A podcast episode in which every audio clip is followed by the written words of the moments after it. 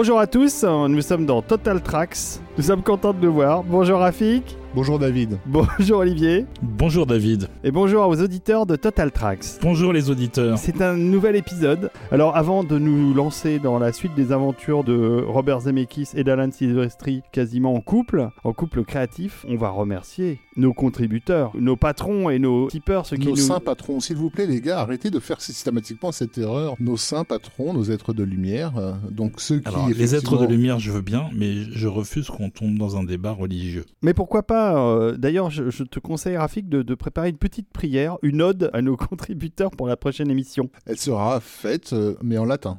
En latin, bien sûr. Toi, tu es le religieux ici, moi, je suis le scientifique. Ce qui veut dire que dans le film qu'on aborde maintenant, tu es Matthew McConaughey et moi, je suis Jodie Foster. Physiquement, tu lui ressembles d'ailleurs. Voilà.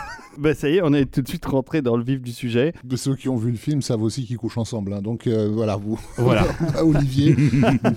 ouais, tu mais sais ce qu'il te reste à faire. Juste une fois comme ça, vite fait. Hein.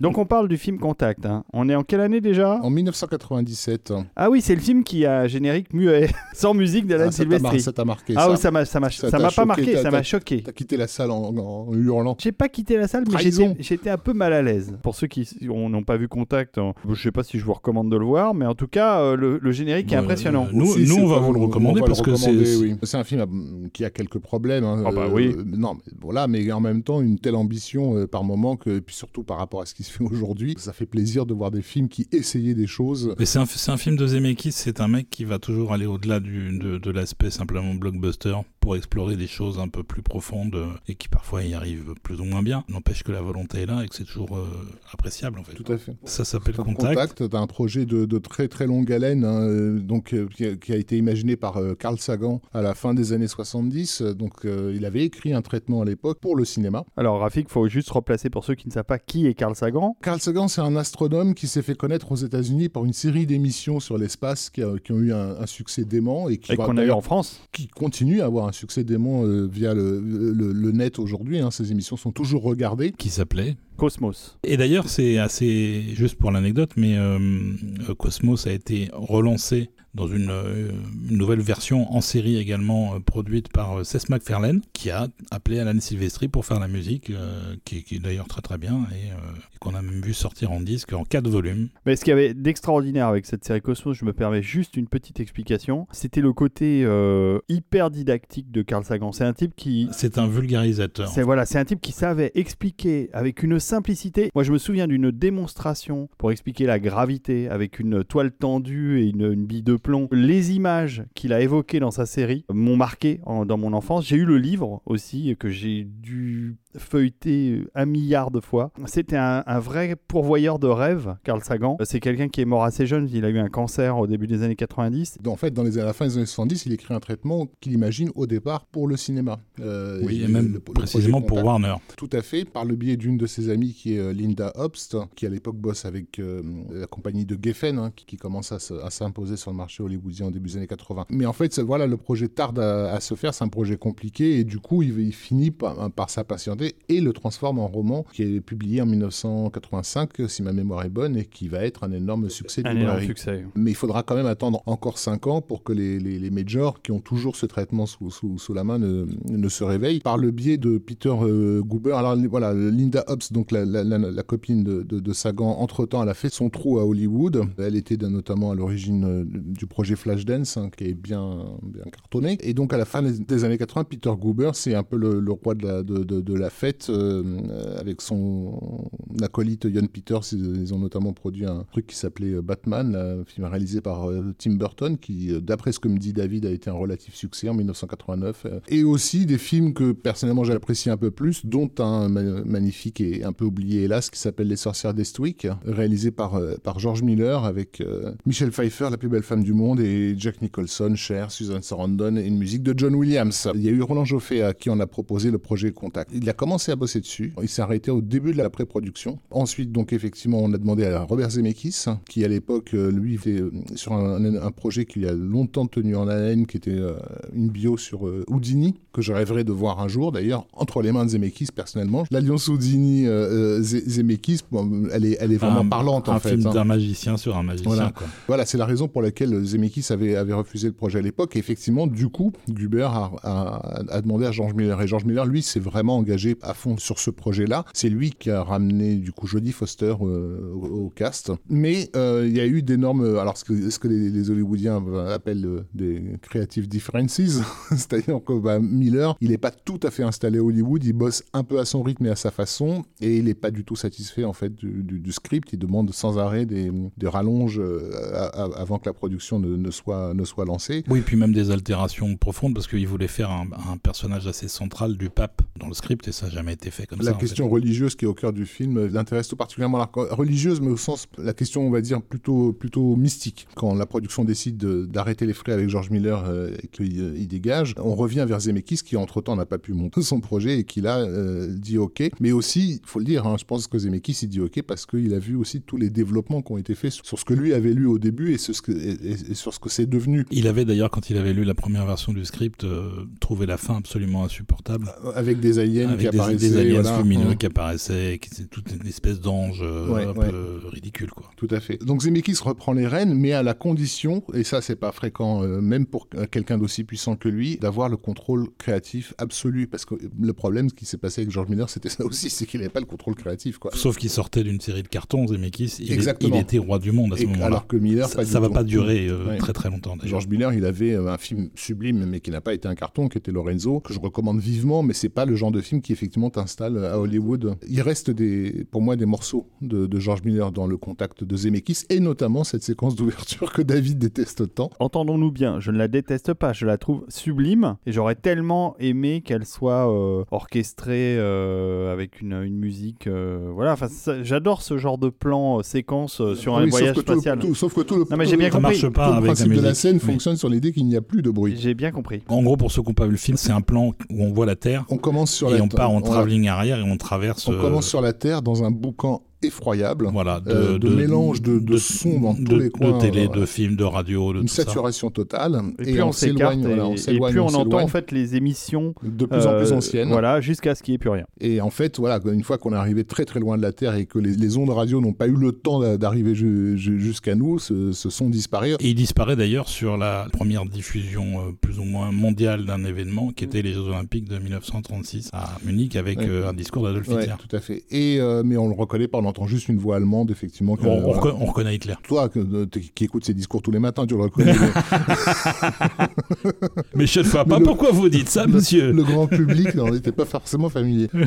Pour finir, effectivement, dans l'immensité de l'espace euh, et dans un silence absolu. Et c'est, faut le noter aussi, parce qu'aux États-Unis, le silence dans un film, c'est niette, quoi. Ils détestent le vide. Il fallait imposer un truc pareil euh, sur un blockbuster hollywoodien. Après, je crois qu'on a presque 30 secondes ou Non, 40 c'est plus, secondes. c'est plus que ça en Plus fait. que ça, de, On- de on- silence absolu. Parce que le, le plan global, déjà, c'est un plan euh, en image euh, numérique, ce qui était déjà pas très courant à l'époque. C'est une scène qui dure 3 minutes, et sur les 3 minutes, il y a bien une minute sans aucun bruit. C'est super déstabilisant. C'est voulu, hein, c'est- bien vu, mais c'est très Donc, déstabilisant. voilà. ouais. Très rapidement, contact, qu'est-ce que ça raconte? C'est l'histoire d'une petite fille donc qui est fascinée par les appareils de communication, qui écoute beaucoup les, les CB des routiers, etc., qui vit seule avec son père, qui, est- qui qui, lui est un scientifique de haut niveau euh, qu'on imagine à ce- plus ou moins affilié à la NASA, et qui va perdre euh, son père dans des circonstances euh, tragiques, et on la retrouve euh, des années plus tard, devenue euh, adulte, et elle est devenue une des femmes de tête du programme SETI, qui est ce programme que les Américains ont mis en place pour écouter l'espace, en fait. hein. Oui, rechercher une éventuelle vie extraterrestre. Voilà, la preuve ne serait-ce que sonore d'une vie extraterrestre. Et pour ceux qui ont vu le film, et vous êtes nombreux, le, le film Independence Day commençait euh, aussi chez SETI euh,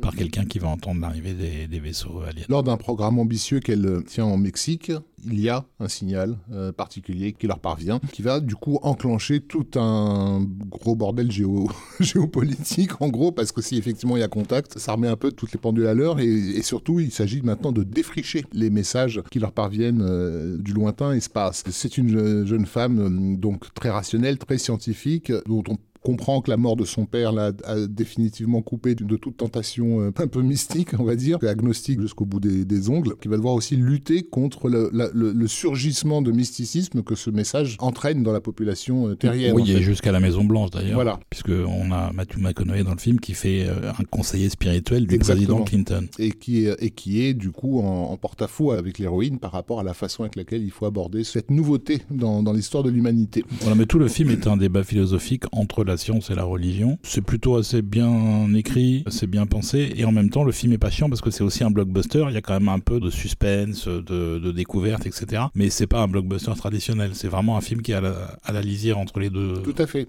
Ouais, c'est bien, très bien résumé. Zemeckis euh, euh, a vraiment le, le, contrôle absolu sur ce film et il va effectivement s'en donner à cœur joie. On l'évoquait dans le dernier épisode sur Forrest Gump. Il a enfin pu utiliser les effets spéciaux comme il l'entendait, c'est-à-dire à des fins de, on va dire, d'invisibilisation de, de la technologie cinématographique. Voilà, à la fois dans sa façon de travailler sur les comédiens, sur les décors, etc., mais aussi sur les mouvements de caméra. En gros, tout ce qui n'était pas possible de faire auparavant au cinéma, maintenant on peut le faire, quitte à ce que le spectateur ne se rende pas forcément compte. Pour les cinéphiles, Contact, c'est d'abord et surtout un véritable oh festival.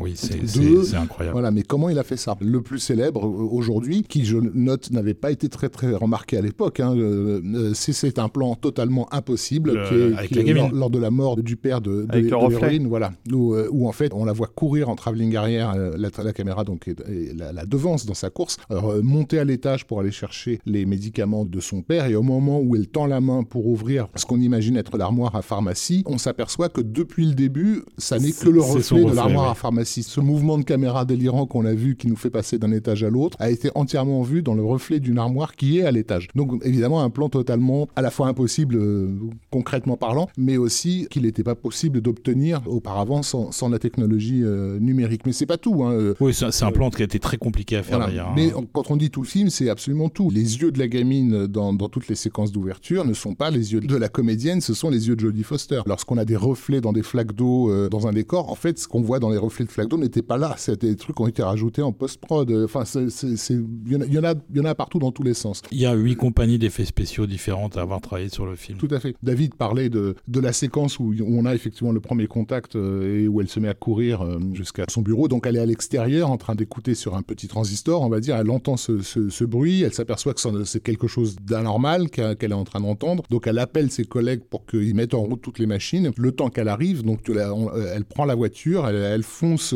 en donnant ses ordres au, téléphone et elle s'engage dans le centre pour finir par arriver au bureau où ses collègues ont tout mis en route. Et en fait, bah, dans cette séquence-là, le, début de la séquence a été tourné au Mexique, fin de la séquence est tournée euh, à Los Angeles, mais c'est un plan séquence où il n'y a pas eu de cut, c'est-à-dire qu'on euh, est passé littéralement d'un pays à l'autre au niveau des endroits de tournage sans transition.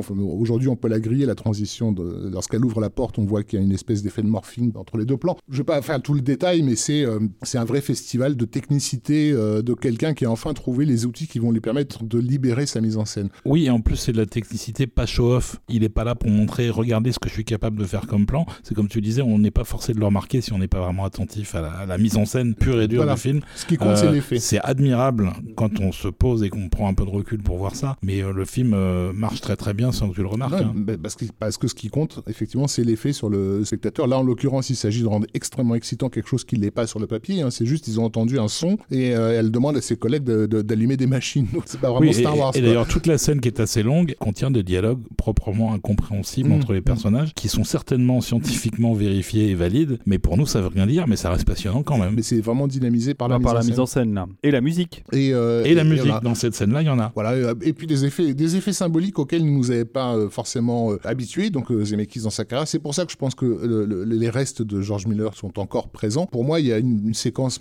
visuellement marquante qui, à mon avis, vient du projet George Miller. C'est qu'à un moment donné dans le film, on invite l'héroïne à aller dans une navette spécialement conçue grâce aux plans qui leur ont été envoyés de l'espace. Et elle a une combinaison d'astronautes un peu curieuse qui ressemble en gros à une espèce de cuirasse. Et ça se passe au Japon, euh, donc elle est escortée par deux Japonais euh, voilà, au-dessus de cette navette qui est en train de tourner sur elle-même. Et donc du coup, il y a une espèce de plasma euh, qui bouillonne. quoi. Et en fait, on est en train de littéralement d'assister à l'avancée de Jeanne d'Arc sur le, sur le bûcher. Jeanne d'Arc qui, rappelons-le, entendait des voix qui venaient du ciel, a dû faire face à une population qui ne la croyait pas. Bon là, c'est l'inverse, c'est elle qui, qui est rationnelle et qui croit pas en Dieu, mais qui va quand même se retrouver sur, sur le bûcher de ses propres croyances, en fait, ou des propres limites limites de ses croyances. Ce genre d'imagerie euh, très forte, je pense que c'est des trucs que Zemeckis a récupéré du projet de, de George Miller. Oh, c'est possible, mais de toute façon, il avait aussi, lui, euh, une envie vraiment euh, profonde de faire quelque chose au-delà du blockbuster, puisqu'il a euh, projeté à toute l'équipe du film pendant le tournage le 2001 de Mmh, Kubrick, mmh. Comme euh, un peu notre intention, on va dire. Donc un, un film, comme l'a bien dit Olivier, qui est un, un- un équilibre extrêmement délicat entre le film à thèse, à thème, et le blockbuster d'été. Et du coup, bah, ça, ça- ça nécessite aussi au niveau de la musique de pouvoir jouer sur ces deux tableaux, c'est-à-dire être à la fois très euh, psychologiquement juste, euh, parce que c'est quand même un film de personnages avant tout, et de conflits de personnages, et efficace. Oui, et d'ailleurs, la musique est utilisée avec euh, parcimonie. C'est le début d'une nouvelle approche de la musique chez Zemeckis. Il y a à peine une heure de musique, alors que le film fait deux et ça fait déjà 20 minutes qu'on discute et on n'a toujours pas écouté un seul morceau, monsieur professeur on, on Desbrosses. va, on va l'écouter le morceau. Ah bah, on, a presque, bien. on a presque fini. Et donc Sylvestri, oui, il y a deux- globalement deux approches, dont une seule qu'on va écouter aujourd'hui, mais vous pourrez écouter le disque. C'est l'approche un peu suspense, tension, euh, très très efficace, euh, comme il en fait depuis des années déjà, sur euh, les parties euh, purement scientifiques du film, les différents tests de la machine, etc. On va pas rentrer dans le détail du script. Et l'autre partie, c'est vraiment la partie émotionnelle, qui est aussi extrêmement importante, et qui en plus soutient une performance de Jodie Foster que je trouve assez hallucinante sur la dernière partie du film, parce que c'était un tournage très compliqué pour elle, parce qu'elle tournait sur fond vert, qu'elle avait rien en fait. Elle était littéralement presque sans décor. C'était la première fois qu'elle faisait ça, et elle a eu un peu de mal, et elle arrive quand même à jouer le personnage de manière super intense. Quoi. On parlera de cette scène à nouveau peut-être après le morceau, parce qu'il Ouais. y a une- un truc euh, particulier au niveau de- des effets spéciaux. qu'on écoute euh, le générique de fin qui résume toute les, la partie thématique euh, liée à l'émotion et donc peut-être peut-on dire euh, à la fois.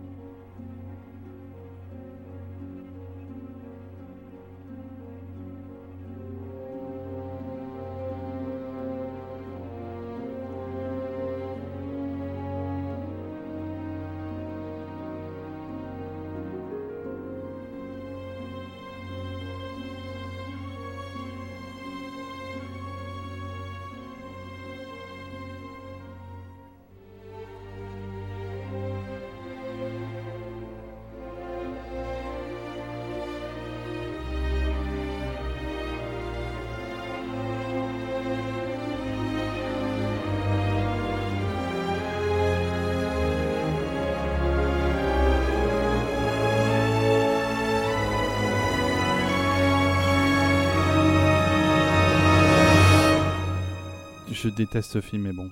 Moi, je ne l'ai pas aimé à, à l'époque, mais, euh, mais j'ai appris à l'apprécier. Pour le côté bigot, euh, je vais pas de polémiquer avec vous, j'aime pas ce film. C'est pas bigot, euh, justement. Borzemekis, c'est pas une confrontation entre la science et la, et la, religion. C'est l'acceptation de la religion par les Américains de manière générale. non, c'est le fait que les deux sont les deux côtés d'une même pièce, en fait. Oui, puis en plus, il te fait rien rentrer dans la bouche, quoi. Il t'oblige à rien bouffer. Encore heureux. T'as la liberté de regarder tout le film en restant parfaitement agnostique. Euh, le personnage de Jodie Foster, c'est avant tout une théoricienne. Il n'y a pas vraiment de pratique dans son, le, champ dans lequel elle travaille. Donc c'est normal que ce qu'elle voit euh, dans la dernière partie du film qu'on va pas révéler euh, soit aussi quelque chose de profondément théorique. Théorique et en plus qui laisse au spectateur la liberté d'interprétation puisqu'elle se retrouve littéralement dans un dessin qu'elle a fait quand elle était gamine face à ce qui nous est explicitement présenté comme l'image de son père et non pas son père lui-même. Oui et d'ailleurs il est retravaillé pour qu'on voit que ça n'est pas véritablement l'acteur même si c'est quand même lui. Je voulais oui, repréciser par rapport au fait que Jodie Foster a, dû tourner toute cette longue séquence finale euh, toute seule euh, voilà, sur, sur green screen, etc. Ce qui est donc, euh, on imagine, très compliqué pour une actrice qui a besoin d'interaction. Je me souviens qu'à l'époque, j'avais été choqué par un plan en particulier que je comprenais pas très bien, où je me disais, il y a un effet spécial dans ce plan, mais je comprends pas ce que c'est et ce qu'il fait là. Et il m'a fallu plusieurs visions pour comprendre. Lorsqu'elle découvre, je dis parce qu'elle découvre, pour les gens qui n'ont pas vu le film, elle découvre quelque chose. Et en gros, elle passe à ce moment-là par toutes les émotions. Et on a un plan spécifique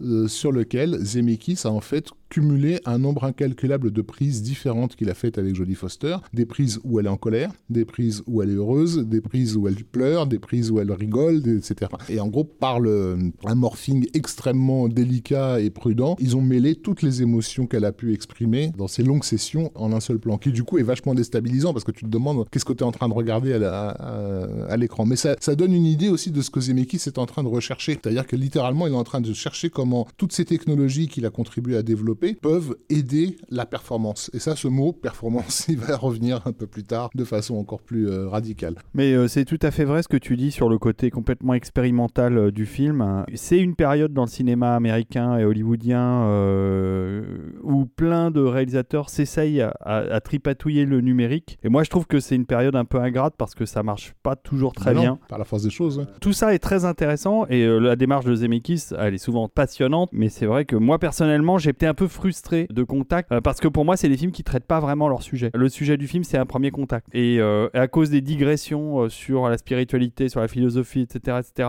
en fait, le, sujet arrive à un moment ou à un autre à devenir secondaire. Et moi, je trouve que ça redevient vraiment intéressant sur la fin quand il y a toute la partie géopolitique, enjeu de savoir si on, on investit dans la machine ou pas, etc., etc. Et finalement, le voyage est annexe. Ah non, je pense qu'il est au même au cœur de, du projet, mais... Alors, le, le voyage, oui, le contact, non. Voilà, c'est ça. Le contact, c'est un MacGuffin en fait. C'est ça, exactement. Ouais. Euh, l'essentiel du film, c'est le parcours du personnage euh, à travers elle-même, plus que vers un autre monde avec des aliens. Ça peut paraître un peu entre guillemets flemmard, mais non, mais oui. Non, non, je pense pas que ce soit flemmard. Ça fait sens. Euh, on a l'histoire d'une nana qui, depuis qu'elle est gamine, n'a jamais cherché autre chose que à contacter, tu vois. Donc, et là, elle a l'occasion de se confronter à elle-même, en fait. Hein. Basiquement, le, voilà, la fin du film, c'est elle qui se confronte à elle. Enfin bref, le film n'a pas eu le succès escompté, en tout cas. Si, si, si, ça a bien marché. Si, ça a plutôt correctement marché. Ah, si, si, il a, il a été. Euh, je crois qu'ils ont, ils ont multiplié par trois le, le, budget du film en termes de rentabilité, ce qui n'est pas gigantesque, mais qui est confortable. Oui, et puis surtout, à une époque, encore une fois, on est, euh, on est après Independence Day, après Speed, après euh, ce, ce, genre de blockbuster des années 90. C'est quand même un film à thème où ça parle beaucoup. Enfin, on s'en rend pas forcément compte. Et, mais... et franchement, moi, j'avais pas adoré quand je l'avais vu à l'époque. Je l'ai revu il y a 48 heures. J'ai vraiment trouvé ça très bien. les effets ont fort bien vieilli. Il n'y a pas grand chose de moche, en fait. Franchement, ça reste très solide. Quoi. Donc on passe au film suivant? On passe au film suivant qui est aussi un exercice de style. Tout à fait, euh, dans la continuité de ce qui a été tenté sur Contact, mais qui en fait n'est pas ce qui aurait dû être le film suivant, puisqu'à la suite de Contact, Zemeckis va, va enchaîner avec euh, le projet Seul au monde, en fait, son Robinson Crusoe euh, à lui. Sauf que Seul au monde nécessite des phases de tournage très très espacées, puisqu'il va falloir laisser le temps au comédien Tom Hanks de gagner d'abord du poids et ensuite de perdre énormément de, poids. Et c'est durant ces mois où Tom Hanks se met à la retraite, on va dire, pour perdre du poids, que le projet euh, euh, Apparence va se faire très très vite. Donc il y a deux films qui sortent en 2000 euh, de Zemeckis. C'est Castaway, Seul au donc monde. Seul au monde et Apparence. Tout ça parce que les, les tournages sont entremêlés. Quoi. Exactement, tout à fait. Et d'ailleurs, c'est plus ou moins la même équipe technique sur les deux films. Ouais. Apparence, on va peut-être passer assez un peu plus vite sur ce film-là parce que je pense qu'aucun d'entre nous autour de cette table n'en est un grand admirateur. Je l'ai pas vu. Ah, tu l'as pas vu? Non, comme ça, je, je peux pas, je peux pas en dire du mal. C'est je, pas un mauvais film. je ne l'ai pas vu. Je précise, c'est pas un mauvais film. J'avais, j'avais pas du tout, du tout trouvé ça intéressant quand je l'avais vu en salle à l'époque. Et du coup, il s'est passé un truc absolument magique. C'est que j'ai commencé à me désintéresser totalement de l'intrigue pour ne regarder que la mise en scène. Et là, j'ai été euh, pulvérisé par euh, tous les trucs de, de, de Zemeckis incroyables qu'il y a dans le film. Euh, alors, il y a des plans qui se voient, mais il y a aussi des choses euh, totalement invisibles si on regarde le film normalement. Et si on bloque sur, sur ce point-là, quand on le découvre, en fait, ça, ça devient euh, ouais, mind-blowing. Donc là, pour le coup, c'est un pur plaisir euh, technique, en fait. Hmm. Alors en fait, apparence, c'est un projet qui a été euh, choyé par DreamWorks, donc la société Geffen, Spielberg, Katzenberg. C'est basé sur, euh, sur la soi-disant expérience d'une nana euh, qui s'appelle Sarah Kernoshan, qui avait eu euh, donc euh, des- apparemment une rencontre avec euh, des êtres paranormaux. Qui est ensuite écrit par un agent Marvel. Tout à fait. Clark Craig, le, le comédien et, et scénariste, et ouais, occasionnellement réalisateur d'ailleurs, euh, Clark Craig, qui jouait euh, l'agent Coulson, Qui joue dans, le Coulson dans- dans dans- pas mal de films du dans- dans MCU presque et, tous, et les, ouais, séries. tous, les, tous les MCU, effectivement. Il est très sympathique, ce garçon. Très. Il fait, il fait gendre idéal d'ailleurs. Je sais pas, j'ai pas de fille. Et donc c'est écrit par euh, l'argent Coul- Coulson, donc. En- Et... en- entre autres, oui. Et c'est ensuite offert par euh, Spielberg à Zemeckis. Oui, c'est Spielberg qui a remis directement le projet à Zemeckis. Il y avait déjà à ce moment-là les comédiens qui étaient rattachés au projet, hein. Euh, Harrison Ford et Michel Pfeiffer notamment, qui ont dit oui euh, immédiatement, surtout parce que Spielberg en fait derrière. Puis bon, après, c'est évidemment que ça les dérangeait pas non plus de bosser avec euh, Zemeckis, qui à l'époque est encore considéré comme un des, cinq réalisateurs de tête à Hollywood. Bon, en gros, c'est un thriller avec une femme qui soupçonne son mari euh, d'avoir fait des choses pas très catholiques, on va dire, qui va se retrouver hantée par ce qui est effectivement une des victimes de son mari, Oh non, la, la seule victime, je crois. dont on imagine que le corps doit reposer pas très loin de cette maison qui est en bord de rivière. Là, on vous a bien spoilé le film, par non, contre. hein. mais on s'en fout. Enfin voilà. Et, et c'est donc un film où Harrison Ford joue les méchants. À, Alors, à ça, on terme, sait pas, à terme, à terme, oui. Non, mais voilà, c'est un hommage à plusieurs films d'Hitchcock. Le premier étant Soupçon, dans lequel euh, Joanne Fontaine euh, s'imagine que son mari Cary Grant veut la buter. En fait, mais on ne sait pas si c'est elle qui est un peu tarée ou ouais, s'il l'est vraiment. Donc, l'apparence repose là-dessus. hein. Est-ce que le personnage de Michel Pfeiffer serait pas tout simplement en train de se faire une grosse paranoïa? Et d'ailleurs, une bonne partie du film repose sur et je la trouve très très bien. euh, Mm. Et une, bah, elle, voilà. elle porte vraiment toute cette partie-là de l'histoire. C'est un film paranoïaque, donc du coup qui porte énormément sur le, le regard et la façon de regarder les choses en fait. C'est-à-dire qu'on a un événement a priori euh, insignifiant peut tout d'un coup devenir signifiant euh, selon que l'héroïne le voit de telle ou telle façon. C'est là où la mise en scène rentre en compte. Il y a aussi l'héritage d'un autre film de Fritz Lang qui est Houseboy by the River, dans lequel il avait était aussi question de savoir s'il y avait un corps qui reposait pas très loin de la, de, de la maison. Enfin voilà, on est dans l'hommage, on va dire, au thriller à l'ancienne, mais euh, avec euh, une technicité qui a été encore plus poussée. Et moi, je dirais jusqu'à la caricature, parce que ce que Olivier dit par rapport à la mise en scène du film, moi, c'est précisément ce qui m'a gêné en voyant le film. C'est qu'il il laissait tellement de choses que par moments, j'y crois plus. C'est-à-dire que pour Oui, moi, moi, j'avais arrêté, j'avais, Ouais. arrêté de suivre l'intrigue en fait. pour à ce moi, apparence, c'est beaucoup d'idées d'adolescents. Et si dans la scène où elle fait tomber ses clés, je faisais une contre-plongée sur les clés, euh, ou alors, euh, et si je passais par le, le- le- le moteur de la voiture pour sortir par le volant, pour euh, rentrer par le... Bon, euh, Ouais, un festival, hein, Il y, en a dans tous les plans. Et effectivement, il y a des planchers en verre partout pour filmer par en dessous, des planchers creusés pour pouvoir descendre la caméra pile au niveau du sol. Enfin, euh, la maison est construite euh, en studio hein, entièrement. Et il y a des moments où justement la, la caméra est tellement mobile, fait tellement n'importe quoi qu'on a l'impression qu'en réalité il n'y a plus de décor. Euh, C'est-à-dire qu'il n'y a, plus rien de tangible et de physique. À force de passer à travers des miroirs, à travers des portes, à travers des machins, t'as l'impression que finalement tout ça n'existe pas. quoi. Il y a juste une comédienne. Donc la séquence finale qui est un vrai festival effectivement de mouvements de caméra impossibles non-stop qui se fait pendant une poursuite en voiture en plus. Donc il faut imaginer des plans impossibles avec les caméras qui rentrent, qui sortent et tout ça. Mais hum, pendant cette poursuite, moi m'est paru affreusement artificiel. Mais en fait je trouvais ça intéressant parce que pour moi c'était les limites de ce qui avait été commencé avec Forrest Gump. C'est-à-dire avec Forrest Gump on découvre qu'on peut faire ça. Jusqu'où peut-on faire ça? Bon bah apparemment jusque là je, je- je vais peut-être m'arrêter là parce que euh, je suis allé trop loin. Et d'ailleurs, je pense qu'il s'en est rendu compte aussi, puisqu'il a plus jamais poussé aussi loin. Mais après. on, on- y reviendra sur les raisons qui ont fait qu'il s'est il s'est arrêté après. Par contre, au niveau musical, du coup, bah, qui dit euh, thriller Hitchcockien dit. Dit Herman. Bah oui. Mais il était mort. Ça s'était établi dès le départ. hein. Le film était thème traqué avec du Herman. Apparemment, de toute façon, euh, Zemeckis aime tellement Herman qu'il en met toujours un peu dans ses musiques temporaires. Donc là, il y avait non seulement des scores de, de films d'Hitchcock, mais il y avait aussi euh, qu'on retrouve d'ailleurs dans la, la rythmique de, de la composition de, de Silvestri. Alors, c'est aussi une musique de, entre guillemets, de film horrifique avec des, des jump scares. C'est extrêmement précis. C'est vraiment aussi précis que, que l'est la mise en scène. Mais c'est aussi un peu stérile par moment. Euh, on écoute euh, hors film. Donc ce qui reste, c'est surtout la fin, la poursuite finale, etc. Et ce qu'on va écouter comme morceau, là, c'est le générique de fin qui reprend en fait euh, Les grandes- les grands passages du film. Et Silvestri euh, était embauché par euh, Zemeckis quasiment presque sur toute l'année 2000, puisqu'ils avaient deux films en projet. Et donc, pour une fois, il a eu du temps pour bosser sur euh, What Lies Beneath. Et du coup, il a tout orchestré lui-même, qui n'était pas le cas depuis, euh, littéralement, depuis le début de sa carrière au cinéma. Il n'avait pas le temps d'orchestrer. Enfin, Silvestri a eu le temps de faire deux autres films qui sont sortis l'année 2000. C'est Piège fatal de Frankenheimer et euh, Ce que veulent les femmes. Oui, mais c'est des petits trucs qui sont faits en 5 minutes. J'aime bien, moi. Moi aussi, moi j'ai honte, mais moi aussi j'aime bien. j'aime hein Ouais, j'aime bien. ouais. J'aime bien ce que veulent les femmes. ça, ça vaut le coup de Ça, voir la tête ça- de Rafik quand il a honte. Ça, c'est du coming out. Exactement. Professeur, on écoute ça? Euh, donc on écoute le générique de fin Oui, de What Lies Beneath. exactement.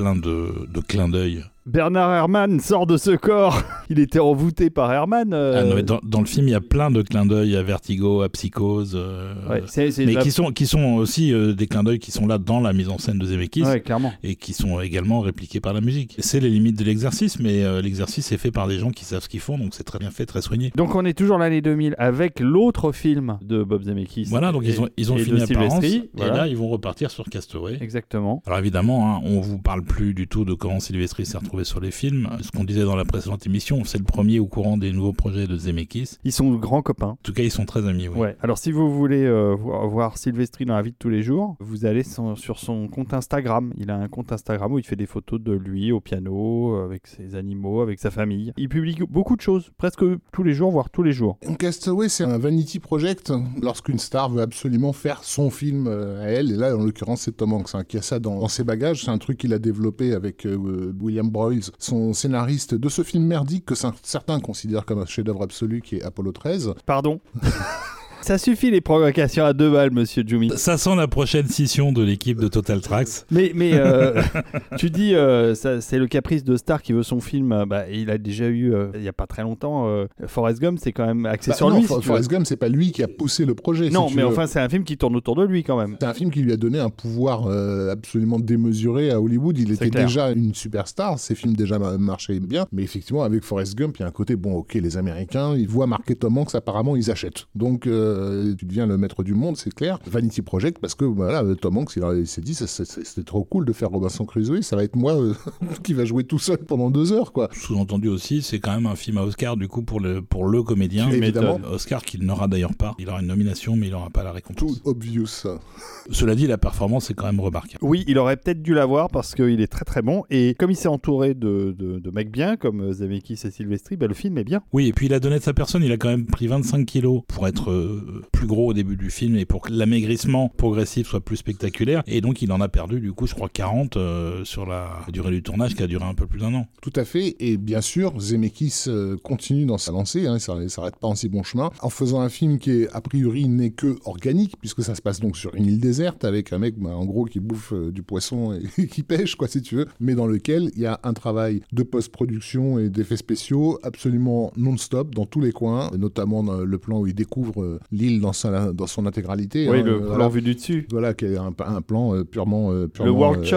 euh, D'ailleurs, c'est marrant parce que ce plan-là, aujourd'hui, il y a plein de caméras 360 qui permettent de faire ce type de plan. Mais c'est marrant de savoir que ça a été plutôt imaginé dans ce film à cette époque. C'est un des premiers plans comme ça, de, de- de- de- où on voit le monde en réduction ouais. sous ses pieds. Quoi. Et c'était un, un gros effet spécial. Donc l'invisibilisation de la technique sur un film comme Castaway, elle il est presque total parce que je pense que l'essentiel du public a vraiment vécu le film comme étant ben, je suis sur une île déserte avec euh, tout seul avec ce comédien. Donc effectivement, ça marche plutôt bien. Il faut à nouveau noter que c'est pas rien non plus d'arriver à faire un blockbuster qui est rien d'autre qu'un mec tout seul sur une île. Donc il faut quand même avoir un, raconteur d'histoire hein, pour que quelque chose comme ça puisse fonctionner. Et, ça fonctionne parce que le film est un vrai, vrai succès. Pas seulement à sa sortie, mais ensuite en vidéo, en rediff euh, aux États-Unis. Euh, C'est un film qui a été énormément vu que ce, ce Castaway. Il a pris des risques artistiques dans pas mal de, domaines, en particulier dans le domaine de la musique, en refusant d'être euh, véritablement hollywoodien. Il n'y a pas de score dans le film, jusqu'au moment où, euh, et on est déjà, euh, je crois, pratiquement à deux heures de film, au moment où il quitte enfin son île et qu'il arrive à partir sur un petit radeau. Et même à ce moment-là, il n'y a pas encore de musique. Quand il arrive à passer la barrière de corail qui le retenait jusqu'à présent, il n'y a pas de musique. Et c'est uniquement quand il se retourne et qu'il regarde l'île, au moment où il commence à s'éloigner, emmené par la mer, qu'il y a, y a un, morceau qui démarre. Donc il y a peut-être...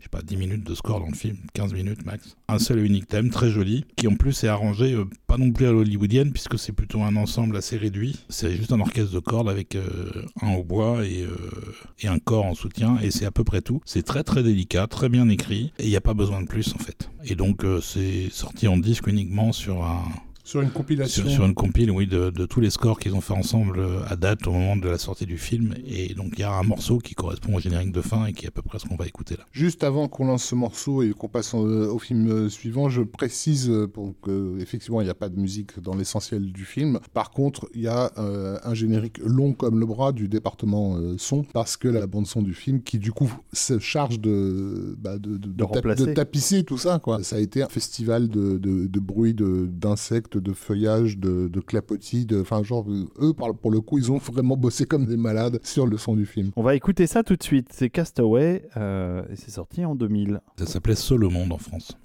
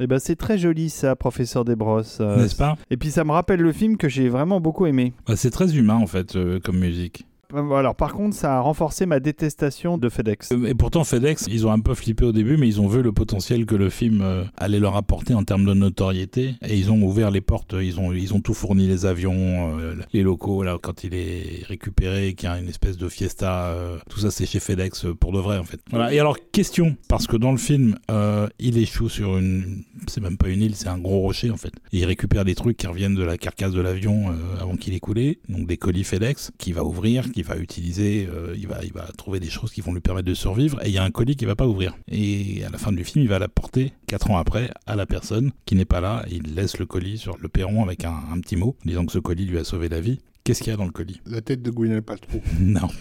Non. On a posé la question à Zemeckis une fois en interview, il a dit dans l'enveloppe, il y avait un téléphone satellite. voilà.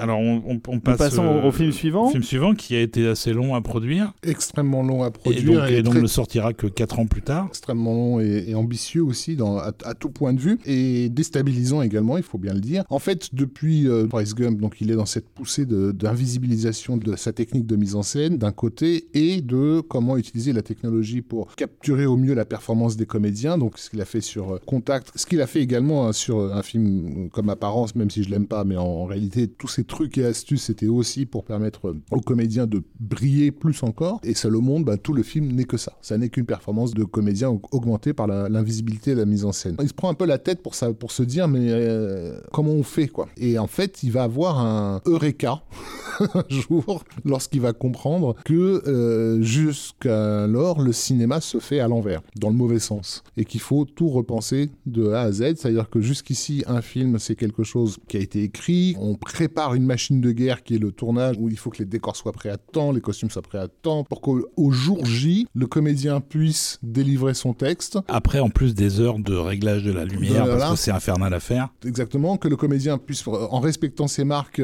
délivrer euh, son texte pour être capturé au mieux par la caméra, le son, s'assurer qu'il n'y a pas un figurant qui déconne derrière, et si ça foire, il faut tout recommencer. Juste voilà, pour pouvoir capturer cet instant. Donc ils se disent, non, en fait, ce qui nous intéresse, nous, c'est l'instant. C'est de là qu'il faudrait partir pour construire le film, en fait, dans l'autre sens. Il faudrait que je puisse capturer la performance du comédien, et à partir de là, travailler la lumière, travailler le, décor, travailler, travailler, la mise en scène. Travailler la mise en scène, une fois que, que tout ça est en place, quoi. Et c'est ce qui va le mener, donc, progressivement à développer ce qu'il va appeler lui-même le cinéma virtuel. Et c'est évidemment quelque chose de très très difficile à faire passer euh, à, Hollywood, où d'une part il y a un conservatisme réel qui a toujours existé hein, sur la technologie. Hein. George Lucas se battait déjà euh, à l'époque pour faire avancer au niveau du son, par exemple, dans les années 70. Euh, même l'image de synthèse, il, a, fallu que vraiment des gros coups de massue de mecs comme James Cameron et tout pour qu'elle commence à être considérée par les, les, majors. Et bien sûr les cartons de Terminator 2 ou Jurassic Park, etc. Il sait qu'il va devoir vraiment convaincre, quoi. Et en plus convaincre des gens qui comprennent même pas le discours assez technicien, euh, technocrate qu'il peut avoir. Alors que c'est une réticence qui n'a pas de sens parce que ça revient au même de dépenser 150 millions de dollars pour faire un film sur ce procédé-là ou de dépenser 150 millions de dollars pour construire des décors, des costumes magnifiques euh, qui là n'auront pas besoin d'être faits en fait. Ouais. À savoir que l'idée de Zemeckis quand même dans ce cinéma virtuel, c'est de servir donc de l'image de synthèse intégralement pour créer des histoires. Hein, et donc la technologie, les ordinateurs sont arrivés suffisamment à maturité pour permettre ça. Faut le dire aussi parce qu'on est en 2002 euh, et c'est disons que ça commence quoi. Bah, le premier Pixar date de 95 donc ça fait 6 7 ans que les films toutes images de synthèse sont en train d'émerger. Les Zemeckis pensent que c'est le bon moment. La grande nouveauté c'est que l'ordinateur arrive suffisamment à maturité pour avoir un processus de mise en scène simplifié au niveau de la modélisation des cinématiques informatiques qui étaient très très lourdes à mettre en place et grâce à des nouvelles technologies, ça va beaucoup plus vite. L'idée aussi de Zemeckis, c'est de pouvoir faire des films beaucoup moins chers par rapport à ce qu'ils auraient coûté s'ils avaient été faits en live action. D'ailleurs, euh, c'est le cas euh, de celui dont on parle là, qui est le premier, qui est le Polar, Express, mais surtout sur Beowulf. Si on avait dû euh, construire les décors, les monstres, les effets spéciaux de maquillage et tout ça, ça aurait coûté beaucoup, beaucoup plus cher que n'a coûté le, film réellement. Producteur Steve Starkey qui suit Zemeckis depuis le début, hein, qui d'ailleurs avait été assez important sur le fait que le projet Apparence arrive entre les mains de Zemeckis. Steve Starkey avait déclaré, mais ça avait été pris comme une blague, ça n'en est pas une. Il avait dit, oui, nous aurions pu faire le Pôle Express en live, mais pour avoir exactement le même film, il nous aurait fallu un milliard de dollars. Comment utiliser le meilleur du cinéma live et le meilleur de, l'animation en vue de quelque chose qui, à l'époque, donc n'existe pas encore et qui va être très très très très très difficile à faire passer dans les consciences, que ce soit celle des producteurs, mais hélas aussi du public. Toujours est-il que hum, une des astuces, on va dire, pour faire passer euh, la pilule de l'extrême nouveauté que ça représente, ça va être la 3D numérique qui, à l'époque, est effectivement en plein boom, mais réservé à des programmes hors euh, film live. On a déjà droit à des documentaires. Euh, James Cameron a déjà fait Ghost of the Abyss, par exemple, avec les, caméras Real 3D. Il y a eu la ressortie aussi de l'étrange Noël de Monsieur Jack. Mais euh, la 3D euh, n'est pas encore euh, un produit, on va dire, grand public. Surtout les salles sont pas équipées. Non, c'est surtout le fait que le cinéma d'animation, lui, est prêt pour ce format. Précisément. Et à côté de ça, effectivement, on a les cartons avérés à l'époque des, productions Pixar et DreamWorks qui font que sur des productions familiales, les gens acceptent de payer cher et de payer cher pour du spectacle. Donc l'idée du Pôle Express, elle naît effectivement au croisement de tout ça, de se dire bon bah finalement on va faire en gros un film familial qui va être vendu comme un film d'animation, mais qui en réalité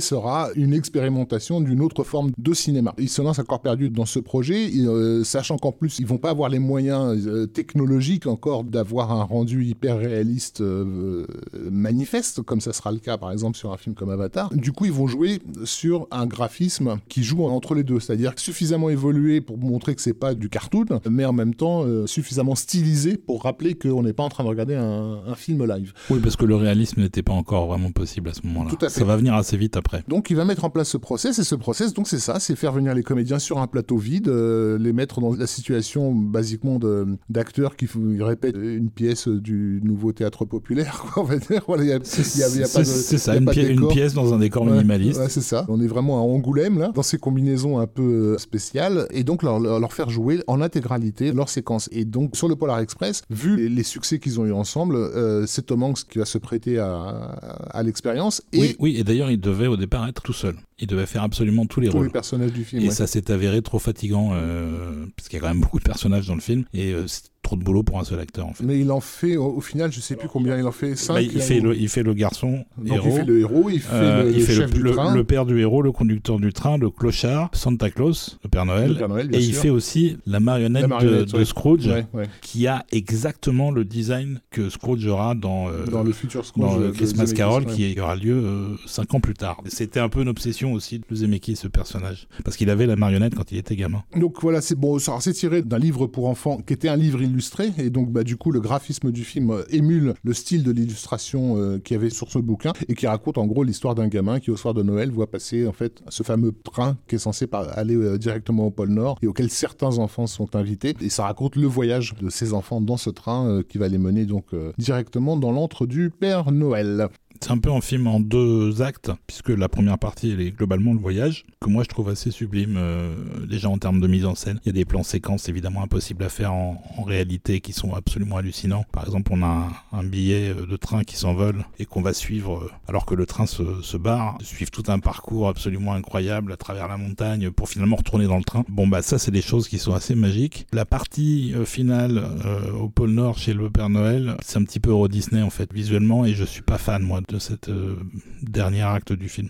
Mais le reste est assez spectaculaire et en plus il y a des choses à dire aussi en termes de musique. Et c'est un film qui, il faut le dire, a vraiment été conçu pour euh, l'IMAX 3D euh, à l'époque et qu'on n'aura jamais l'occasion de voir comme ça en France. Parce C'est bien qu'on dommage. n'a tout simplement aucune salle Bah, il, équipée au, moment, au moment où il sort. Je crois qu'il est même pas sorti en 3D en France du tout. Non, à l'époque, bah Il non, y avait pas de donc, euh, salle. Du coup, c'est porté par Disney et ça va effectivement implanter profondément l'idée que Zemeckis est passé à l'animation. Ça, ça va être un malentendu qui va vraiment se perpétuer. Comme on a deux extraits, on va déjà vous en mettre un et on va parler un peu de la musique après. Donc le premier extrait s'appelle Seeing is Believing, c'est bien évidemment Alan Silvestri et c'est le Polar Express.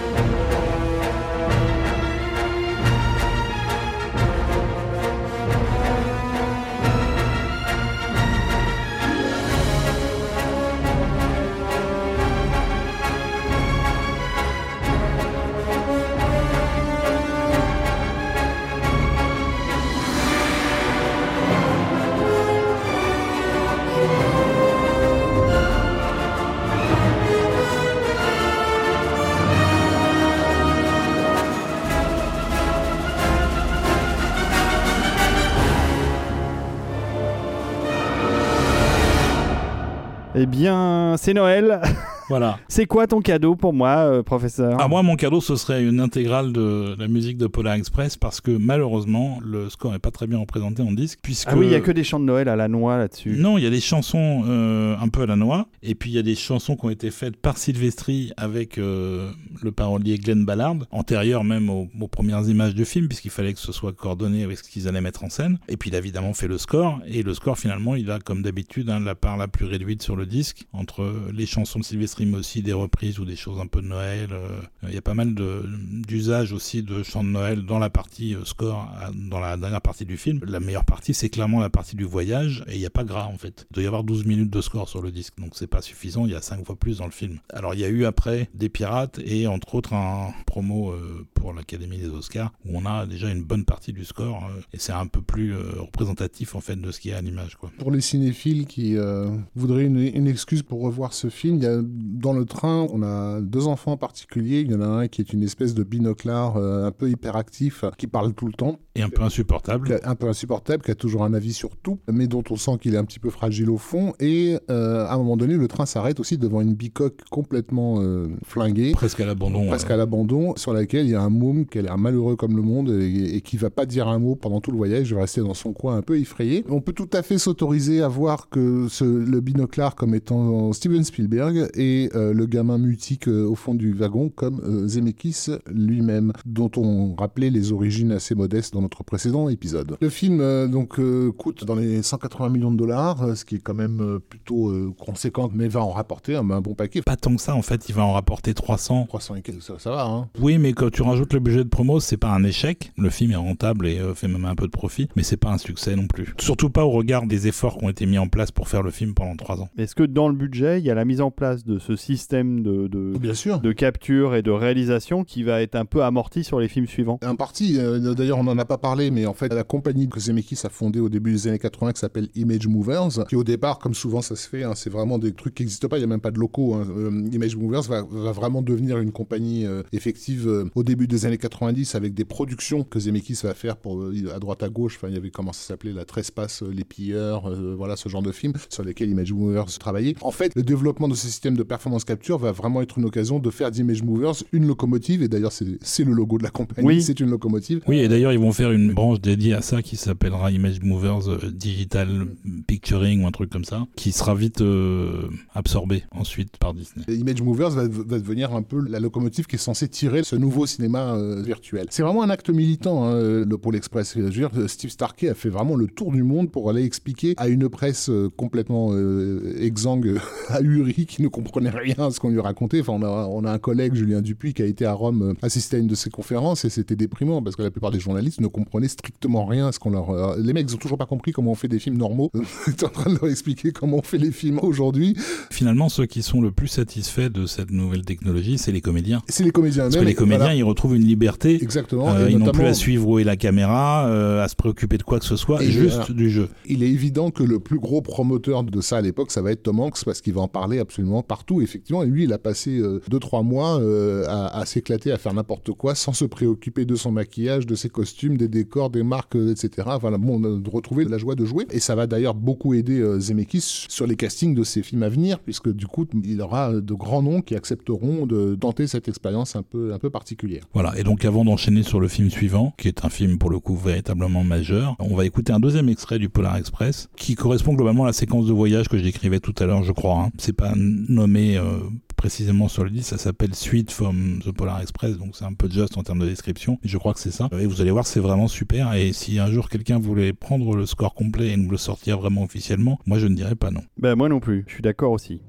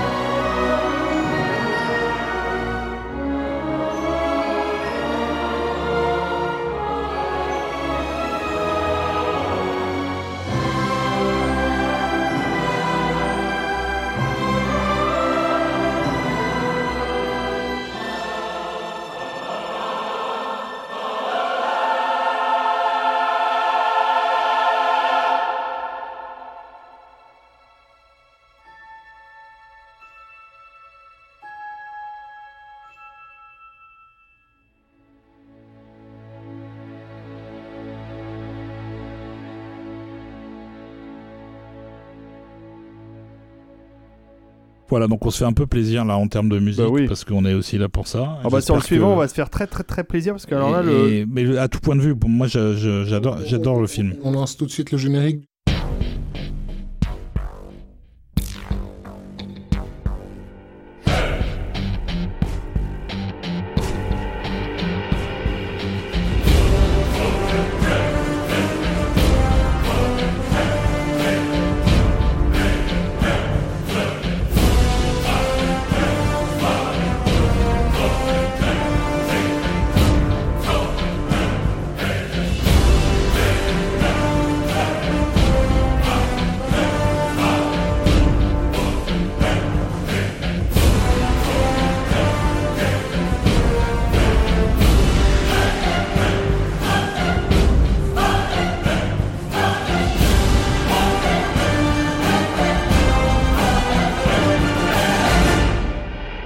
Ça pète ça. C'est Conan? Bah, c'est euh, probablement euh, en termes de cinéma ce qu'il y a eu avec Le Seigneur des Anneaux de plus épique euh, au 21e siècle. Avec enfin une intégration intelligente de la guitare électrique dans, dans l'orchestre symphonique. Parce que. euh, bah, Oh, dans- Horner avait fait ça déjà. Et- Ouais, et- euh, et- Williams a essayé aussi sur Star Wars euh, épisode 2, je crois, et- euh, pour un résultat je- pas très heureux qui d'ailleurs a été sous-mixé je- je volontairement sais- sur le vous disque. vouliez- Vous vouliez absolument parler de, de Cool le Conquérant, mais. euh, Moi j'aime bien ça. Oui, moi aussi. Donc, Voilà. superbe musique pour le film Beowulf. Donc 2007. qui est un film euh, étonnant à plein de points de vue. Mais, mais Rafik, vous, une passion assez profonde pour ce film, que, je- que je peux comprendre, donc c'est lui qui en parle le mieux. Ben, alors, je vais pas forcément me re- re- re- redire dans le détail tous les podcasts que j'ai pu enregistrer autour de Beowulf. hein. vous trouverez ça. On en avait euh, parlé dans la fantasy ouais, aussi. hein. On en avait parlé dans la fantasy. Vous trouverez un podcast No Ciné que j'avais fait pour la présentation du film au Club de l'Étoile euh, pour une projection 3D. Mais effectivement, euh, ça a été pour moi un, un joli choc parce que bah, j'avais comme beaucoup de gens du, du mal à comprendre ce qu'était la performance capture et son intérêt. Le Pôle Express, moi, je m'en foutais un petit peu. Et bon, même mon collègue Julien essayait de me convaincre qu'il se passait vraiment quelque chose d'important. Mais il m'a fallu Beowulf pour comprendre en fait euh, un peu mieux ce que ça signifiait en termes d'accession à une forme de cinéma qu'on n'avait jamais pu connaître, mais qu'on avait pu fantasmer probablement dans les années précédentes. Et le fait que Beowulf soit un film à destination des adultes plutôt que des enfants aidait évidemment à ce que je sois plus ouvert à sa proposition euh, cinématographique. C'est clair que ça n'est pas du tout, du tout pour les enfants. Et d'ailleurs, je crois qu'il a été classé assez euh, facile d'accès, y compris pour les moins de 12 ans en Angleterre, et que beaucoup de gens s'en étonnaient, y compris le casting du film qui disait Mais euh, moi, j'emmènerai pas mes enfants voir le film dans lequel j'ai tourné là. Beowulf, alors c'est le plus ancien euh, texte euh, de la littérature anglaise, on va dire, un texte euh, médiéval qui a été euh, traduit dans tous les sens. Qui a été écrit quelque part entre 975 et 1025. Voilà. Donc c'est vrai que ça remonte un peu ça quand même. commence à remonter un peu, et qui est à la, à la source presque de la dramaturgie anglo-saxonne, puisqu'on en trouve des traces évidemment chez des Shakespeare jusqu'à jusqu'à Tolkien. hein, en C'est fait. ça. Euh, C'est ça. Et alors, la version qui a survécu est une transcription qui a été faite par des moines, qui donc ont peut-être aussi un peu, Catholicisé. euh, voilà, euh, euh, ouais. disons, minimisé l'importance de certains éléments de l'histoire de- telle qu'elle était écrite à l'origine. Et c'est ce que Zemeckis et ses scénaristes ont essayé de faire, c'est de réintégrer une vision un peu plus païenne de l'histoire dans le, dans le film. Nous, en France, euh, l'équivalent, ça serait la chanson de, de Roland. C'est ce texte que les pauvres étudiants euh, à qui on a fait travailler euh, ce texte-là le, le maudissent parce que c'est dans un anglais qui leur est presque incompréhensible, mais en même temps, ils sont obligés de l'étudier parce que là-dedans, il y a tout. Mais exactement comme pour la chanson de Roland, les geeks, eux, ont un petit problème, c'est que d'un côté, ils voient le côté très chiant, très académique euh, du texte, mais de l'autre, ils voient aussi que ça, parle de, gens qui se coupent la tête allègrement dans des flots de sang. Donc ça a toujours été, pour, le, pour les nerds, euh, euh, Beowulf, un, truc qui en fait les intriguait, les intéressait. Ça a déjà été le cas de Michael Crichton quand il a écrit le- Les Mangeurs de Mort, qui est en gros une adaptation de, de, Beowulf euh, déguisé, puisque c'est l'histoire de ce- cet érudit arabe qui a vraiment existé, euh, Ibn Fadlan, qui aurait pu rencontrer donc des Vikings et il aurait même pu rencontrer le fameux Bullywif, c'est-à-dire Be- Beowulf, et, et vivre son aventure avec lui. Les Mangeurs de Mort, qui au cinéma s'appelle le 13e Le 13e guerrier. guerrier, c'est donc Beowulf. Mais la même année, il faut pas oublier que Christophe Lambert sort un film Hélas, qui s'appelle Beowulf. Qui scénaristiquement n'est pas si éloigné que ça de- du film de, de Zemeckis, sauf je crois par l'absence totale du dragon parce qu'il n'y avait pas de budget. un thriller techno-futuriste euh, médiéval, euh, je sais pas quoi. Un de mes préférés. Je dois avouer que ce film, je, le regarde avec délectation. Ouais. Moi, ce que j'aimais beaucoup, je sais pas tu, si. as, tu as l'air pervers quand tu dis ça, David. Complètement Ce que, pervers. ce que j'aimais beaucoup, et je sais pas si on le trouve encore, c'est Le making le of making of doublé par Mosinor. par Mosinor. C'est Ah un bah oui, chef-d'œuvre absolu. Je, pour- pourrais vous le raconter par cœur, mais, euh, mais je sais pas faire les voix comme Mosinor. Donc cherchez Making of Beowulf, Mosinor. Vous Et allez, c'est vous allez- génial, vous allez c'est bien vous marrer. Voilà. Toujours est-il que parmi ces nerds, on a euh, Roger Avary, donc le, le co-scénariste de Tarantino sur, euh, sur Pulp Fiction et réalisateur de films comme Killing Zoe, etc. Donc pas Mhm. forcément des trucs pour, euh, pour enfants, qui, euh, comme d'autres, euh, est, en fait fasciné par ce texte-là. Il se dit, mais comment se fait-il qu'on on, on, on l'ait jamais adapté tel quel, en fait quoi. Et il va avoir cette conversation avec Neil Gaiman, le oui, parce, oui, célèbre. parce qu'ils se rencontrent euh, en préparant l'adaptation de Sandman de Neil Gaiman, Tout qui sera fait. au final jamais, sera- qui- jamais tourné. pas, ouais, tout à fait. Et il va avoir cette conversation et se dire, ben, on, va, on va le faire. Mais, mais, mais en fait, il n'y a aucune commande, il n'y a rien du tout. Là, c'est vraiment ces deux gars qui se sont rencontrés, qui se disent, bah, on s'en fout, on va l'écrire, ce truc-là, et qui vont se mettre spontanément à, à, à travailler sur un scénario de Beowulf en se disant que si, si le film se fait, il se fera avec 3 francs 6 sous euh, en production indépendante dans un coin, euh, bah, basta, quoi. Toujours est-il que ça va finir par arriver dans l'escarcelle de Zemeckis et de cette compagnie Image Movers euh, qui va y voir l'opportunité idéale de montrer aux gens ce qu'est justement la performance capture, ce qu'est le cinéma virtuel et ce que ça permet. Et, et pas faire un, un film d'animation pour les enfants. Et interpeller un public plus adulte ou même plus académique. Notamment, vu que le texte est un texte au départ sérieux, de confier les rôles principaux de cette production à des comédiens considérés eux-mêmes comme des comédiens euh, de répertoire et comme des comédiens euh, sérieux. C'est là où effectivement la promo de, Tom Hanks sur le Pôle Express va avoir de l'effet parce que Beowulf, c'est un casting euh, de malade. Quoi. Genre on a Anthony Hopkins, on a John Malkovich, on a Robin Wright, voilà, bon, Angelina Jolie, et effectivement Ray Winston qui est peut-être le moins connu du coup, qui joue le rôle titre de Beowulf, mais qui est connu comme un comédien particulièrement massif, on va dire, et qui là joue un type avec un corps d'athlète, une espèce d'idéal à rien euh, absolu. Euh, Zemeckis avait en tête de créer une sorte de parallèle entre l'aspect visuel qui donnait Beowulf dans le film et le Christ. C'est pas un hasard en fait. Mais un Euh, Christ un peu plus guerrier que le Christ de la Bible. Dans cette idée de libérer le comédien aussi, il y a aussi le libérer de, de ses propres contraintes corporelles, puisque donc euh, le personnage de, de Beowulf a une attitude athlétique dans le film à laquelle Ray Winston, l'acteur, ne peut ne peut absolument pas prétendre, clairement absolument pas. prétendre. On a de l'autre côté Angelina Jolie qui effectivement joue une créature monstrueuse, mais qui peut s'avérer séduisante. Donc évidemment le côté euh, un peu pin-up d'Angelina Jolie est appuyé euh, par certains, certains aspects, mais Oui, alors, alors que d'ailleurs, aussi c'est pas elle, le corps, c'est pas elle qui a été capturé, c'est un, c'est une doubleur. Le visage, c'est elle, mais le reste, c'est pas elle.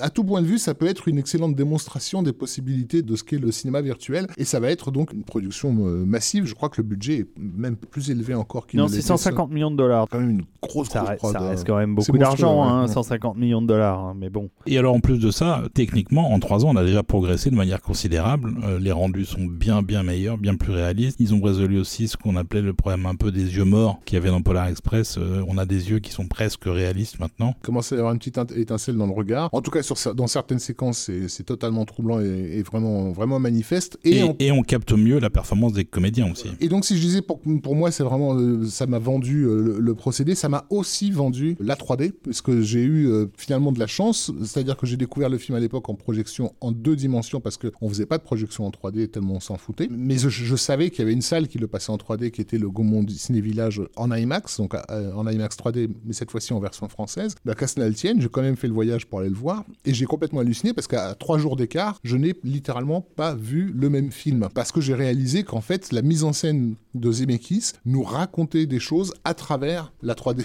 à tra- à travers la façon de placer les personnages les uns par rapport aux autres. Les dynamiques euh, scéniques sont complètement changées et du coup on, comprend ce qui n'est pas dit en fait. Donc vraiment c'est un film, c'est pour ça que j'ai organisé des séances euh, de 3D de, de Beowulf. C'est pour que c'était pas forcément pour que les gens découvrent Beowulf, mais pour que les gens qui pensent l'avoir vu puissent vraiment le, voir et se dire mais, en fait j'avais pas du tout compris qu'il se passait ça entre ces deux personnages quoi parce que la, mise en scène n'était tout simplement pas la même en 2D et en 3D. Donc il y a ça, il y a, tout un aspect euh, euh, subliminal aussi qui est fascinant, notamment le fait que par exemple le dragon de, de la fin soit également interprété par Ray Winston, puisque c'est censé être sa progéniture, en tout cas le résultat de son péché, le résultat de sa culpabilité. Et, et- et ça, c'est vraiment un truc qu'ils ont rajouté qui n'était pas là dans, le, dans les textes d'origine. Mm. C'est euh, le fait que la perversion, elle est humaine. Le monstre, il est né de l'homme et pas Mm. l'inverse. Ouais. Les personnages, finalement, sont confrontés à eux-mêmes à travers leur progéniture. Est-ce qu'avant de continuer sur Beowulf, on écoute un deuxième extrait qui est un extrait un peu moins viril? Parce que l'idée du thème principal, c'est effectivement d'être viril, d'être guerrier. Euh, Bon, Sylvestri fait ça mieux que personne. Avec un usage de l'électronique qui est plus marqué et plus notable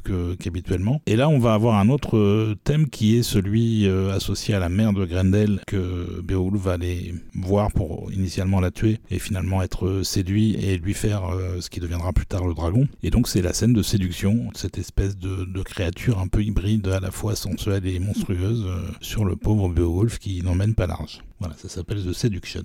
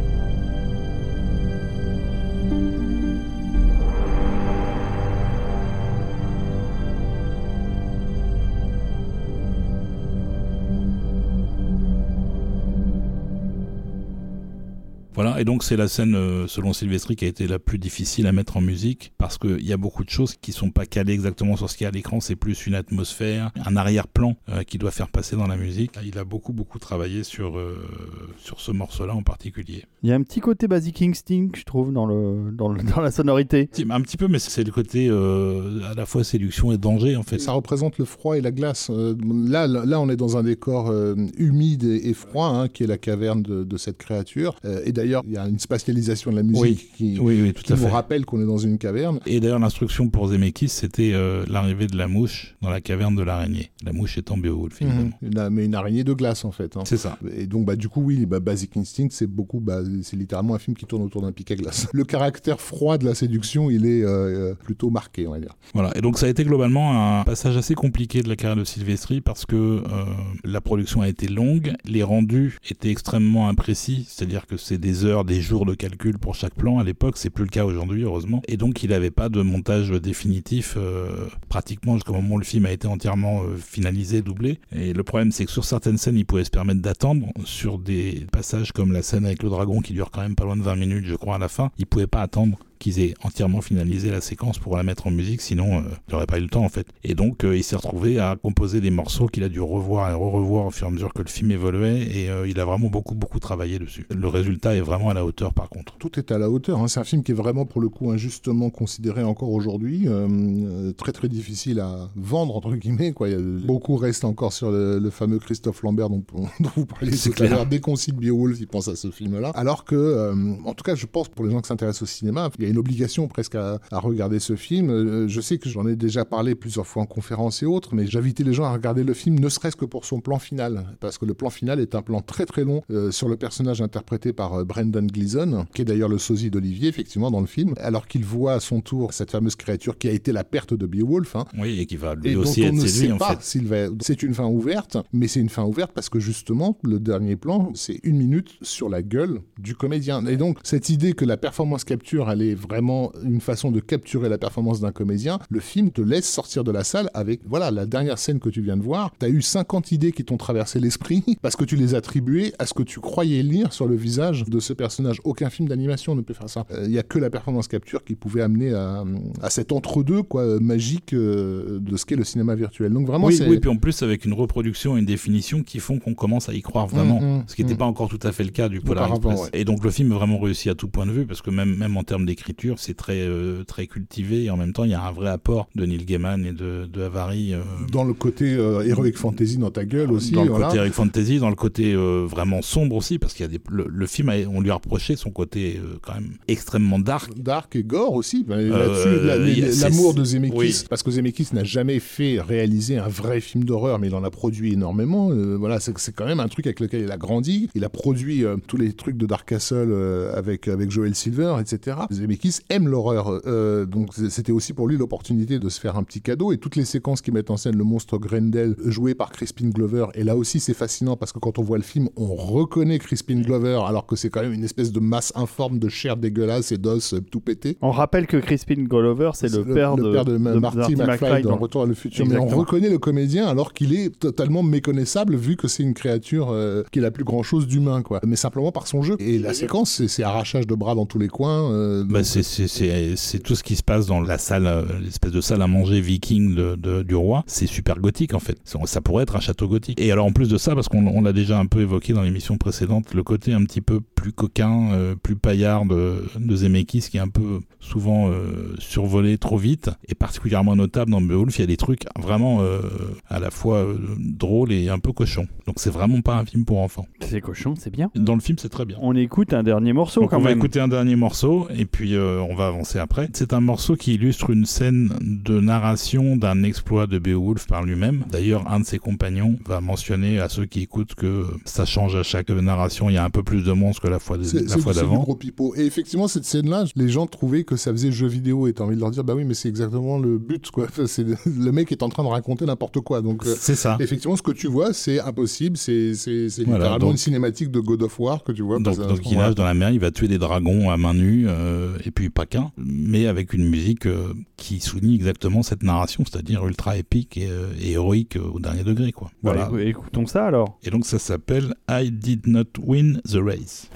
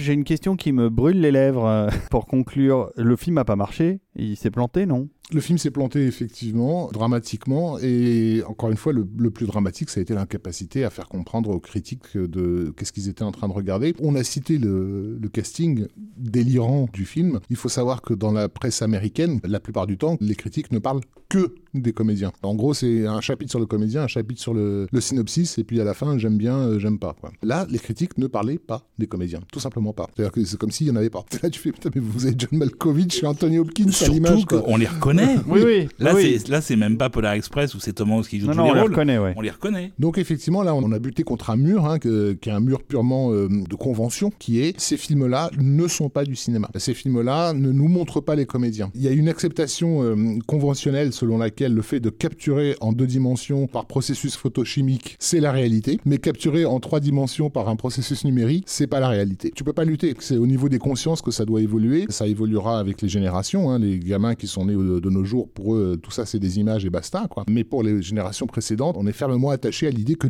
James Dean, il est vraiment là devant mes yeux quand je regarde un film. Non, c'est une image à plat. si je regarde derrière, c'est du blanc.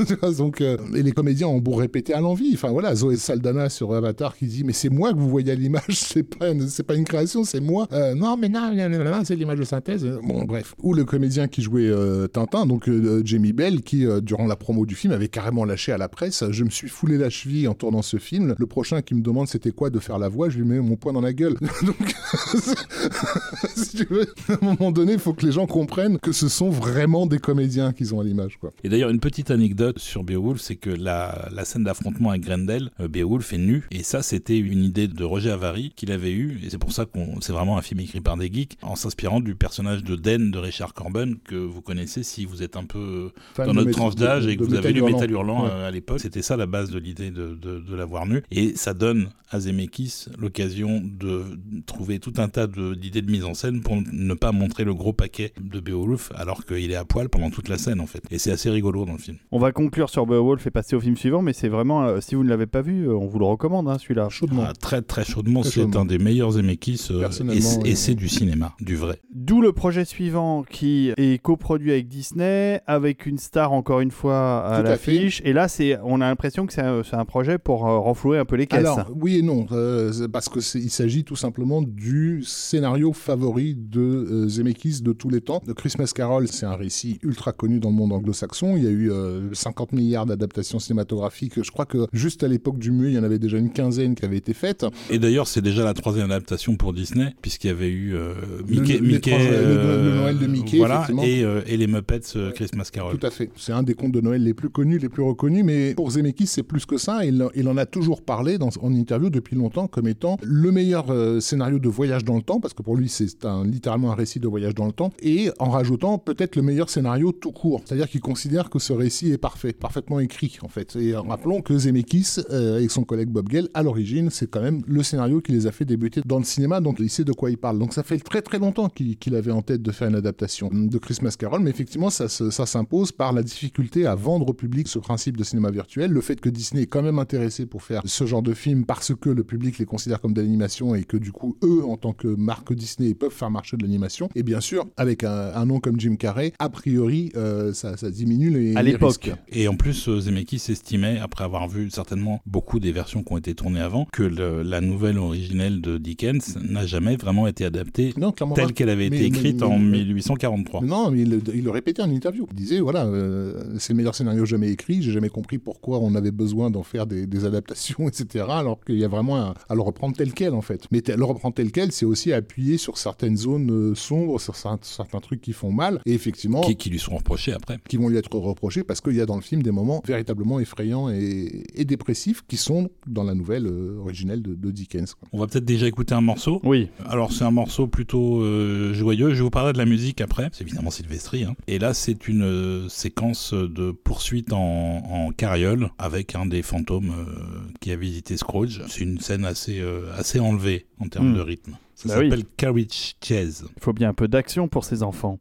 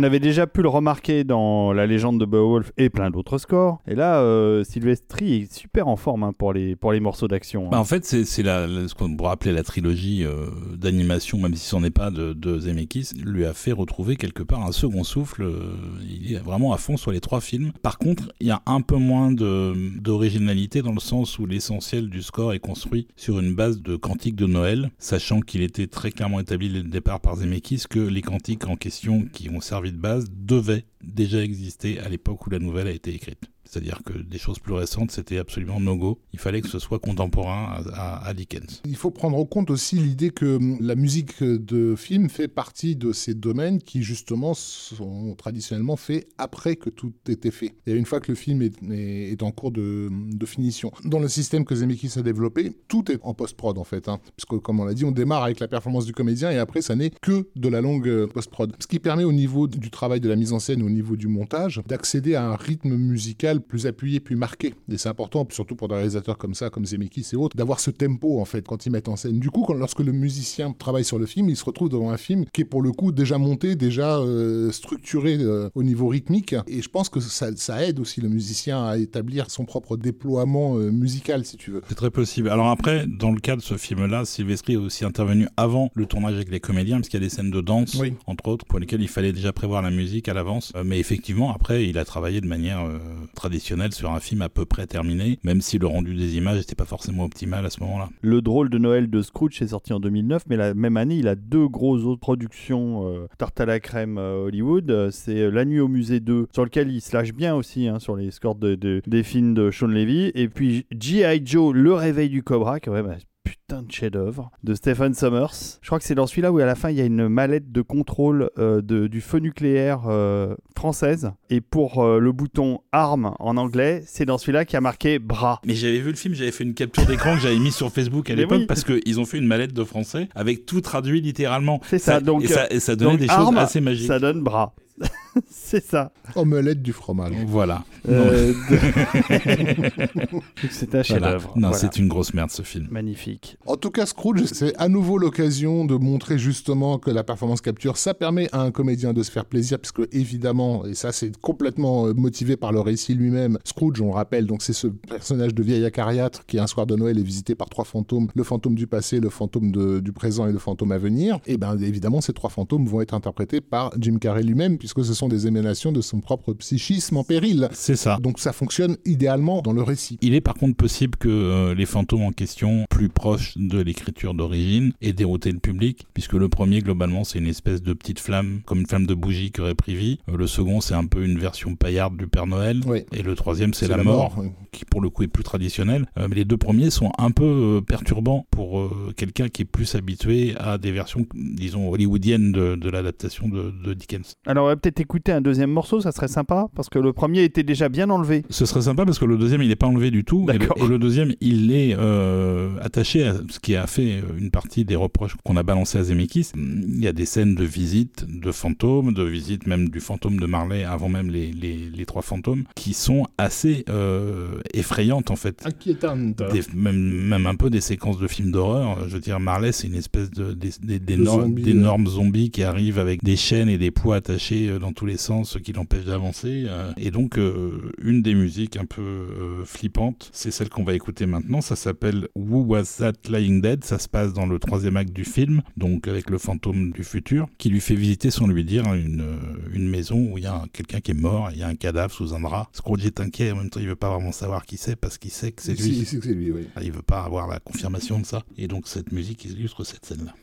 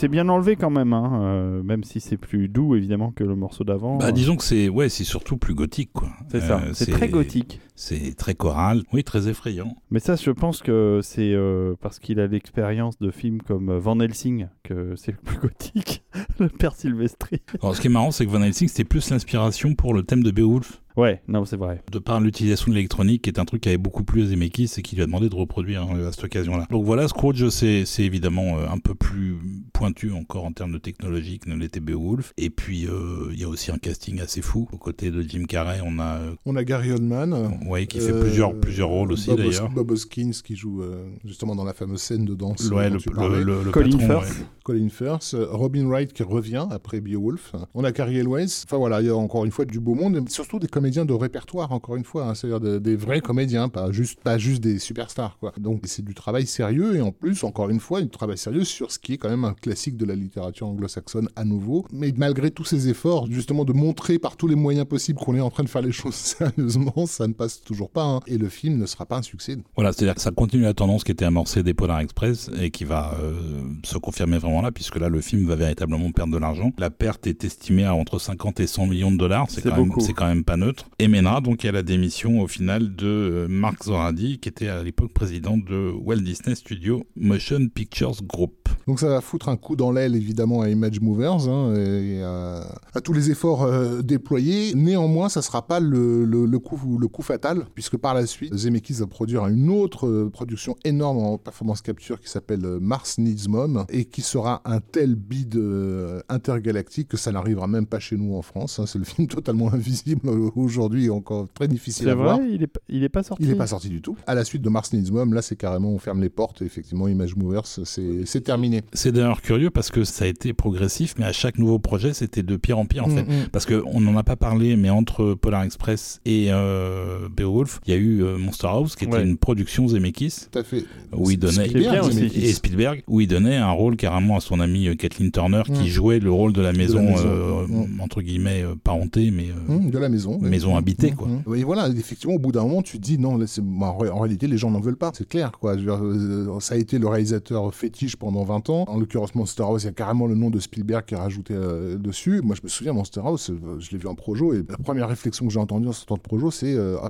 quand même, c'est mal animé. Mais cela dit, Monster House a quand même bien marché par Oui, rapport à ceux qu'on suivi. mais par rapport à l'incompréhension totale, et, le- et- et au-delà de ça, de l'incompréhension, le refus pur et simple. Donc, merci James Cameron d'a- d'avoir prouvé avec Avatar qu'on pouvait inverser la tendance, quoi. Oui, mais dans une autre approche, c'est-à-dire celle de dépenser énormément d'argent pour faire un film ultra réaliste. Et en fait, c'est là-dessus que ça a fonctionné, c'est parce que on a été émerveillé d'y croire. Alors que l'idée de Zemeckis, c'était d'essayer de baisser les coûts pour pouvoir faire des choses spectaculaires. Oui, mais enfin, ça aurait dû marcher quand il fait Christmas Carol, je suis désolé, mais c'est le label Disney. Ouais, bah ça ouais. devrait fonctionner. Ça- ça bah, c'est pas ce qu'attendait le public à ce moment-là. Ils, ils attendaient euh, Frozen, et puis voilà. C'est ça. Et donc, dans les mois qui suivent, euh, on va avoir euh, des titres de presse qui, à l'époque, me rendaient carrément euh, violent. Pour son prochain projet, Ro- Robert Zemeckis retourne au vrai cinéma.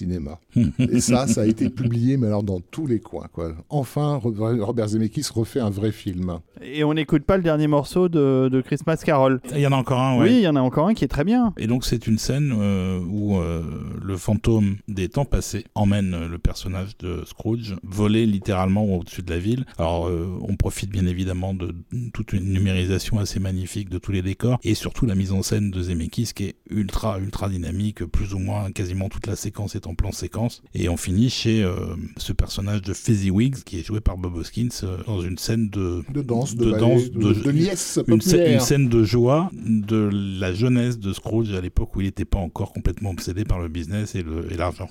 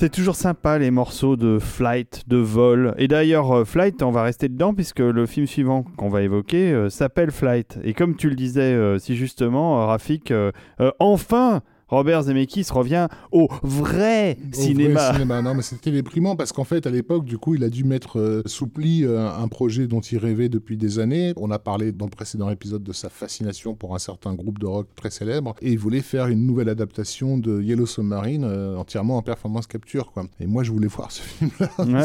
donc, il revient au vrai cinéma et le vrai cinéma. Donc, bah, effectivement, c'est Flight qui est pas en soi un projet inintéressant, mais toutes les ambitions sont, ont été revues à la baisse parce que ce cinéma-là, Zemeckis l'avait déjà fait. Donc voilà, on rappelle, un flight, c'est euh, l'histoire d'un pilote de ligne joué par euh, Denzel Washington, qui est un, un, mec ultra compétent euh, dans, dans, son domaine, mais qui à côté de ça mène une vie un petit peu dissolue, on va dire. Et, on va lui reprocher. Il est un petit, peu, un petit peu alcoolique, un petit peu porté sur les pilules et des choses comme ça. Exactement, donc toutes les drogues possibles imaginables, l'alcool, bien sûr le sexe à fond, qui lors d'un vol a une avarie technique terrible, parvient miraculeusement à poser son appareil dans les, dans oui, en, en le retournant. voilà, Et c'est inspiré d'un véritable euh, accident euh, aérien, d'un avion qui euh, a été retourné par les pilotes, mais bon, ils sont quand même tous morts, contrairement à ce qui se passe dans le film de Zemeckis. Et dans le procès mécanique, on va dire, qui suit, bah justement, toute cette vie dissolue va lui être reprochée comme si c'était sa faute, en fait, alors qu'en réalité, il était parfaitement conscient et, alerte durant cette catastrophe. Voilà, film de procès comme les Américains aiment bien, mais qui effectivement se bah, démarre sur une grosse séquence, entre guillemets, d'action, puisque c'est ce fameux vol en avion et cette fameuse catastrophe qui, euh, qui nous accueille dans, dans, le récit. Voilà, et c'est bien évidemment magnifiquement réalisé. C'est Zemeckis, donc euh, il maîtrise son arme mieux que personne, avec des idées de plan assez dingues, pour un film qui par ailleurs est par contre plutôt statique ensuite. Euh, oui, pas mauvais hein, en soi, mais, mais effectivement, on, là, bon... on peut assez facilement le mettre en parallèle d'ailleurs avec le Sully de Eastwood, parce que c'est un peu les deux facettes d'une même pièce. Je préfère Sully personnellement, il y a, je trouve qu'il y a plus de, de, croustillant dans le sous-texte, alors que Flight est à mes yeux en tout cas un peu trop direct dans ce qu'il raconte. Non, ce que je trouve intéressant, parce que j'aime bien toujours lire les films à, l'aune de la carrière de leur réalisateur, c'est que Zemeckis sort littéralement d'une catastrophe dans sa carrière. Quoi. Basiquement, il a flingué le crédit monstrueux dont il bénéficiait dans les années 90 à Hollywood, avec cette lubie en fait qui était de, réinventer le cinéma et ça n'a pas marché. Hein. donc, euh, mais en même temps, il y a un autre aspect du film qui peut surprendre sur, venant de la part de Zemeckis, c'est que c'est la première fois qu'il va ben, filmer des choses entre guillemets qu'on associe au monde adulte parce que la stupidité veut qu'on considère que la perversion ça fait adulte ça fait chic, ça fait, euh, ça fait grand. C'est vrai que la séquence d'ouverture, euh, voilà, sa façon de filmer le sexe et tout ça, euh, il le fait assez frontalement. Enfin, je veux dire, le, fait de nous montrer que le personnage est un, gros queutard. moi, je, vous dis depuis le début que Zemeckis est un queutard, un paillard, tout ce que tu veux. C'est pas, l'image qu'on a de lui, mais. il avait jamais eu l'occasion de le filmer comme ça frontalement. Clairement. Zemeckis, oui, mais pas Sylvestri. Sylvestri, c'est un mec bien rangé. Sylvestri, c'est un mec en vacances là sur Flight. On est à l'opposé de l'approche sur les films précédents. Du coup, il y a quasiment pas de musique. Il y en a à peu près autant que dans Castaway, c'est-à-dire presque rien. Et en plus, c'est nettement moins remarquable que ce qu'il avait fait pour Castaway. Alors, on a quand même un petit morceau qui est un peu le morceau final du film. Globalement, il n'y a pas eu d'album du tout, c'est pas sorti. C'est un promo Oscar que j'ai récupéré pour vous faire écouter ça. Il y a vraiment pas grand chose à se mettre sous la dent. Donc musicalement, on va pas s'attarder sur le film. Et puis il faut aussi se dire que c'était un projet que Zemeckis a fait parce qu'il pouvait le faire, parce qu'il avait besoin de refaire ses preuves. C'était un petit budget, 31 millions. Et du coup, le film sera un succès. Le côté raisonnable du budget fait que c'était pas très difficile de multiplier ça euh, en termes d'entrée. Et donc il va faire 160 millions d'entrées euh, monde, ce qui est pas si mal. Tout à fait. Et puis euh, voilà, et, entre, entre temps, il s'est remis aussi à la, production. Enfin, il n'a jamais arrêté de produire, mais l'année précédente, il y avait le film Real Steel aussi avec les, les robots là qui se fight on va dire il est occupé, quoi, donc il n'est pas fini. il n'est pas fini, il va d'ailleurs le prouver euh, encore avec certains des films suivants. Mais on va déjà écouter euh, donc le morceau de Flight qui s'appelle I Need Your Help. Et c'est comme si c'était fait. Voilà, c'était donc en 2012.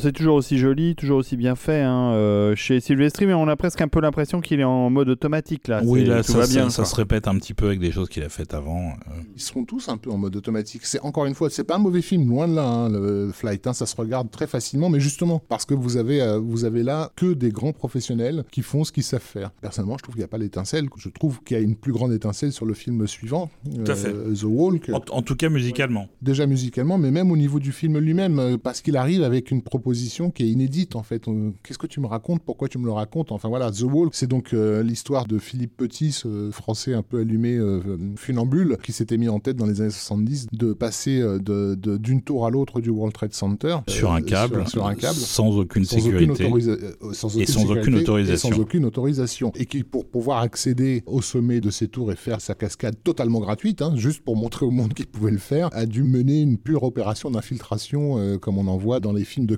euh, type Ocean's Eleven. C'est ça, exactement. Et c'est un truc qui a tapé dans l'œil de Zemeckis, qui avait euh, lu un bouquin là-dessus. Il a regardé un documentaire qui avait été fait sur le sujet, et il s'est dit, mais, mais en fait, il y a un film, quoi, dans cette histoire. J'ai parlé de film de casse, et effectivement, The, The Wall, qui est plus ou moins construit sur ce modèle de film de casse, parce que donc, on voit comment Philippe Petit va devoir choisir ses compagnons de route pour pouvoir faire cette opération absolument aberrante, et aussi de- d'essayer de comprendre pourquoi ils le suivent, en fait. Parce que la grande question qu'il y a pendant tout le film, c'est pourquoi ils font ce qu'ils font. C'est quoi cette obsession? C'est quoi qui le motive? De quoi est faite cette flamme, en fait, qui va le pousser à faire l'improbable euh, au risque de, littéralement, au risque de sa vie Tu veux la réponse à cette question? Mais c'est là où moi j'ai un petit problème avec le film en termes de structure, parce qu'on a un petit peu d'éléments pour établir le personnage de Philippe Petit et c'est donc ses débuts euh, à Paris. euh, à voilà. Paris, comment il commence à marcher sur un fil euh, et comment il progresse. Avec Joseph Gordon-Levitt qui fait l'effort d'essayer de parler français hein, quand même pendant toutes ces, toutes ces Voilà, et, et- et il fallait pas, comme souvent. Et puis euh, ses premiers euh, trucs un peu plus spectaculaires, comme la cathédrale Notre-Dame, par exemple. euh, voilà. Et en même temps, on a aussi des scènes qui sont pas euh, placées précisément dans le temps, avec une voix off, qui pour moi sont pas nécessaires dans le film et euh, nuisent un peu à la, à la la fluidité de l'ensemble. Il reste qu'il y a des belles scènes, évidemment, le- toute la partie finale avec le entre guillemets le casse et la traversée sont euh, extrêmement euh, prenants et spectaculaires. D'autant plus que le film a été fait pour la 3D et que évidemment euh, arrivé au sommet de ces tours, euh, bah, la mise en scène de Zemeckis qui quand même commence à être un peu habitué au procédé parce qu'il faut encore aujourd'hui, hein, je, on- je vois régulièrement passer des conversations sur les réseaux sociaux sur à quoi ça sert la 3D. euh, et là je parle de conversations de gens qui sont des gens qui s'intéressent au cinéma. T'as envie de leur dire mais t'as pas encore compris. Va voir les films faits par des réalisateurs qui travaillent le format quoi. Allez voir les films de Zemeckis et allez les voir en 3D, tu comprendras. Enfin, la séquence finale de The Walk en 3D, c'est du délire total. Enfin, le, sentiment de vertige, il est, il. Ouais. Voilà, c'était un peu du pain béni, mais c'est aussi, il faut le dire, du pain béni par rapport à ce que ça raconte et par rapport à l'endroit où se trouve Zemeckis à ce moment-là, parce que bah, tout le film tourne autour de cette idée de la beauté du geste. Pourquoi tu fais ça? Bah, Je le fais pour ça. En fait, littéralement. Et on a un réalisateur qui a sacrifié sa carrière pour tenter quelque chose d'inédit, de risqué, de dangereux, de ce que tu veux, et que le monde ne l'a pas regardé. Et d'ailleurs, c'est intéressant parce que Zemeckis, euh, lorsqu'il n'était pas sûr que cette histoire se soit vraiment déroulée, il se disait, mais en gros, pourquoi on n'en a pas parlé à l'époque? Oui, il s'en souvenait pas en fait. Personne s'en souvient de cette cascade délirante. Bien sûr, il joue sur l'image, euh, le symbole que, que représente dorénavant ces deux tours du World Trade Center depuis qu'elles ne sont plus là. quoi. C'est aussi toute une idée de l'Amérique qui s'est écroulée au début du 21e siècle, littéralement. Euh, donc voilà, le film travaille, on va dire, tous ces thèmes euh, le- successivement les, uns sur les autres. Mais au bout du compte, c'est surtout un film sur qu'est-ce qui fait qu'un artiste décide de tout euh, sacrifier à, son art. Oui, et d'ailleurs, le, morceau qu'on va écouter là maintenant, qui est le morceau de la marche, ou en tout cas une partie, parce que la séquence est quand même assez longue, il y a un, un truc qui renforce peut-être encore ce que tu dis sur le parallèle avec la propre expérience de Zemeckis, c'est que Philippe Petit traverse d'une tour à l'autre, le public commence à regarder évidemment, et il arrive de l'autre côté. Et là, il repart, alors qu'il n'avait pas du tout besoin de le faire. Et il va le faire, je crois, trois fois. C'est complètement insensé de faire ça déjà une fois, donc trois fois, c'est n'importe quoi. Et c'est ce qu'a fait Zemeckis avec ses trois films euh, juste avant. Donc peut-être que la parallèle est vraiment là Ouais, dans sa tête pense, aussi. hein, oui. C'est beau ce que vous dites. Donc on écoute The Walk et après on reparle un petit peu de la musique.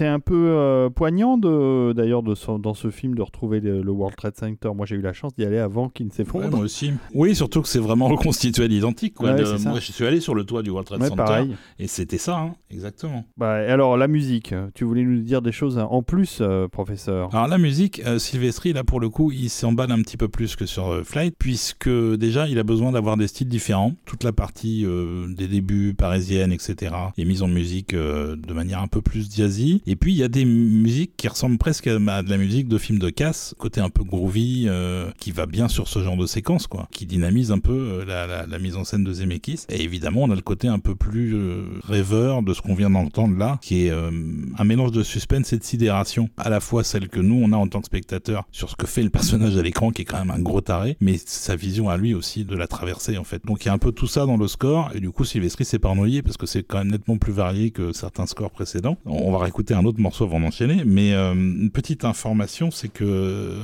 Joseph Gordon-Levitt, qui joue Philippe Petit, s'est entraîné à marcher sur un fil pour de vrai, avec le vrai Philippe Petit, et au bout d'une semaine, il marchait sur le film, vraiment tout seul, sans tomber. Ces acteurs américains. Donc, oui, ils, font, les, ils font les choses. Quoi. Je l'avais rencontré pour euh, la, promo d'Inception, et on avait pas mal euh, parlé justement de ce qui était un peu perdu à Hollywood, l'entraînement multiple, en fait, le fait qu'un comédien devait savoir à la fois jouer, à la fois chanter, à la fois faire des claquettes, ah bah à la fois, voilà. Parce que justement, sur Inception, il montrait déjà qu'il avait une présence corporelle qui se voulait à la Fred Astaire. Euh, il y, a un côté, je fais, dans, dans ma gestuelle, je fais très gaffe au rythme et au mouvement et tout, et tout ça, quoi. Mais c'est plus demandé, en fait, par les studios. Ils, ce qui est dommage. plus ce potentiel, en ce fait. Qui est dommage. Et donc, Sylvestri, habituellement, quand il travaille pour euh, Zemeckis, et quelque part au service de la mise en scène, il va composer euh, ce que le film demande. Bon, il a le talent pour le faire sortir, c'est pas donné à tout le monde. Là, sur euh, Walk, il va pas faire de cette manière-là parce qu'il n'y arrive pas et qu'il comprend qu'en fait, il doit aller directement à la grande scène de, de traversée et faire cette scène-là avant tout le reste pour ensuite construire le score pour arriver à ce, ce climax en fait. C'est un, un, cas un peu particulier par rapport à comment il procède habituellement avec Zemeckis. Euh, et Zemeckis était d'ailleurs d'accord sur cette approche-là euh, de manière exceptionnelle. Donc on écoute un deuxième morceau de The Walk. On écoute un deuxième morceau qui s'appelle Perhaps You Brought Them to Life, qui est un peu le final du film euh, avec la, la, réflexion philosophique en voix off de Philippe Petit sur euh, ce qu'il en a tiré en fait, et qui est un peu, pour le coup, un peu too much à mon sens dans le film. Écoutons ça.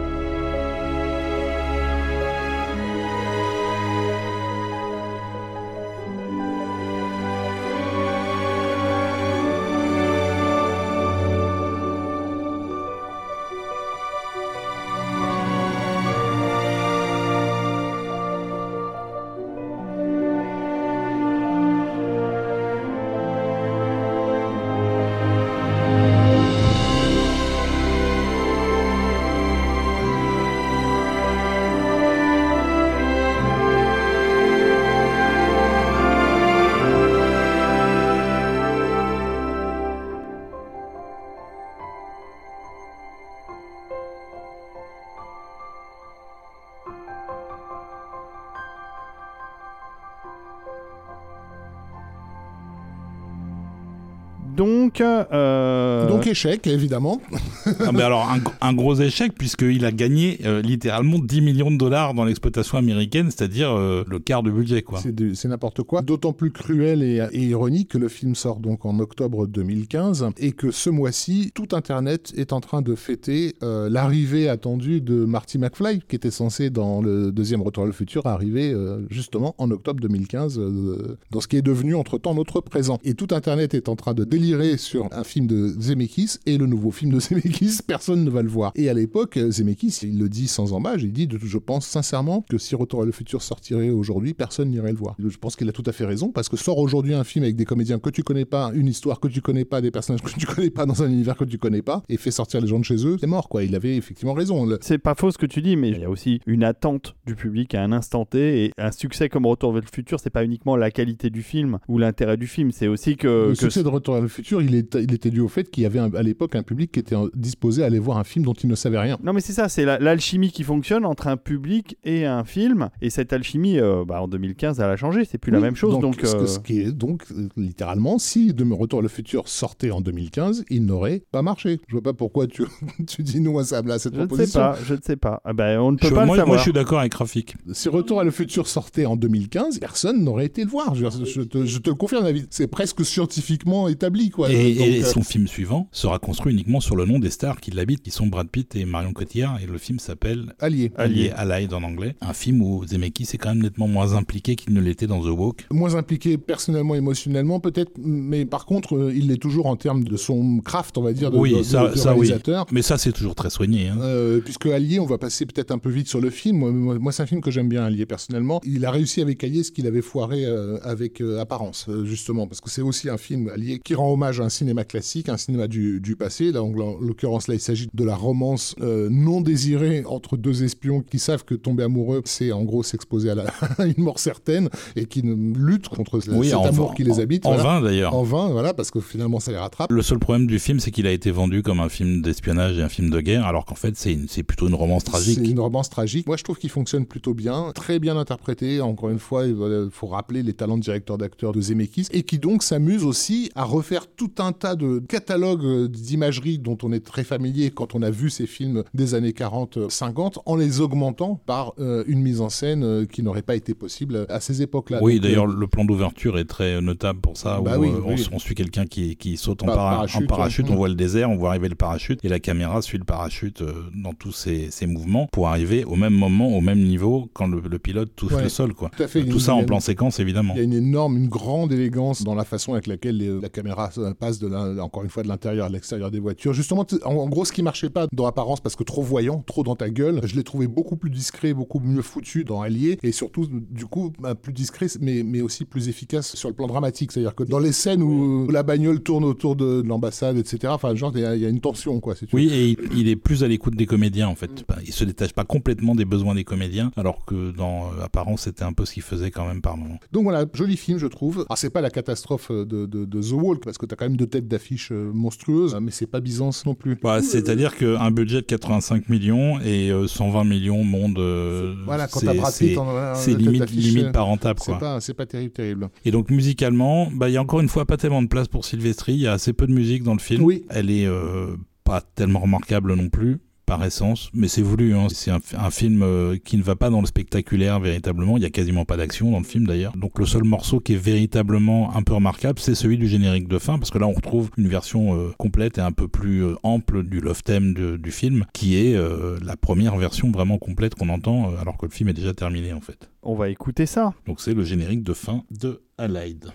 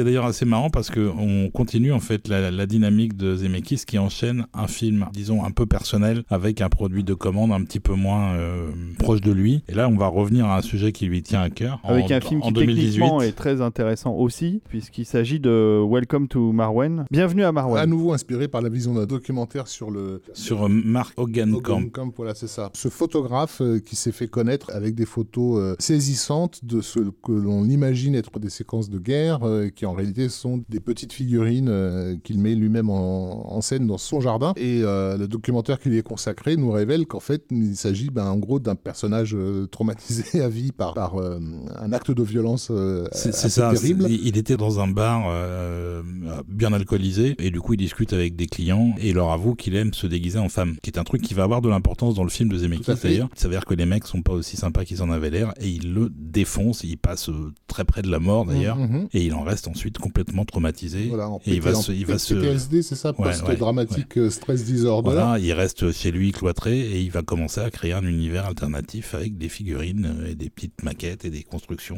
euh, Voilà, une ville Extrêmement- en fait, extrêmement soignée, en fait. Littéralement une ville qu'il appelle Marwen. euh, qu'il appelle, en fait, en réalité, il l'appelle Marwen Cole dans, Marwen le, Cole, dans ouais. le documentaire parce que c'est la combinaison de certains des personnages de la ville qui sont Mark, Wendy et Colin.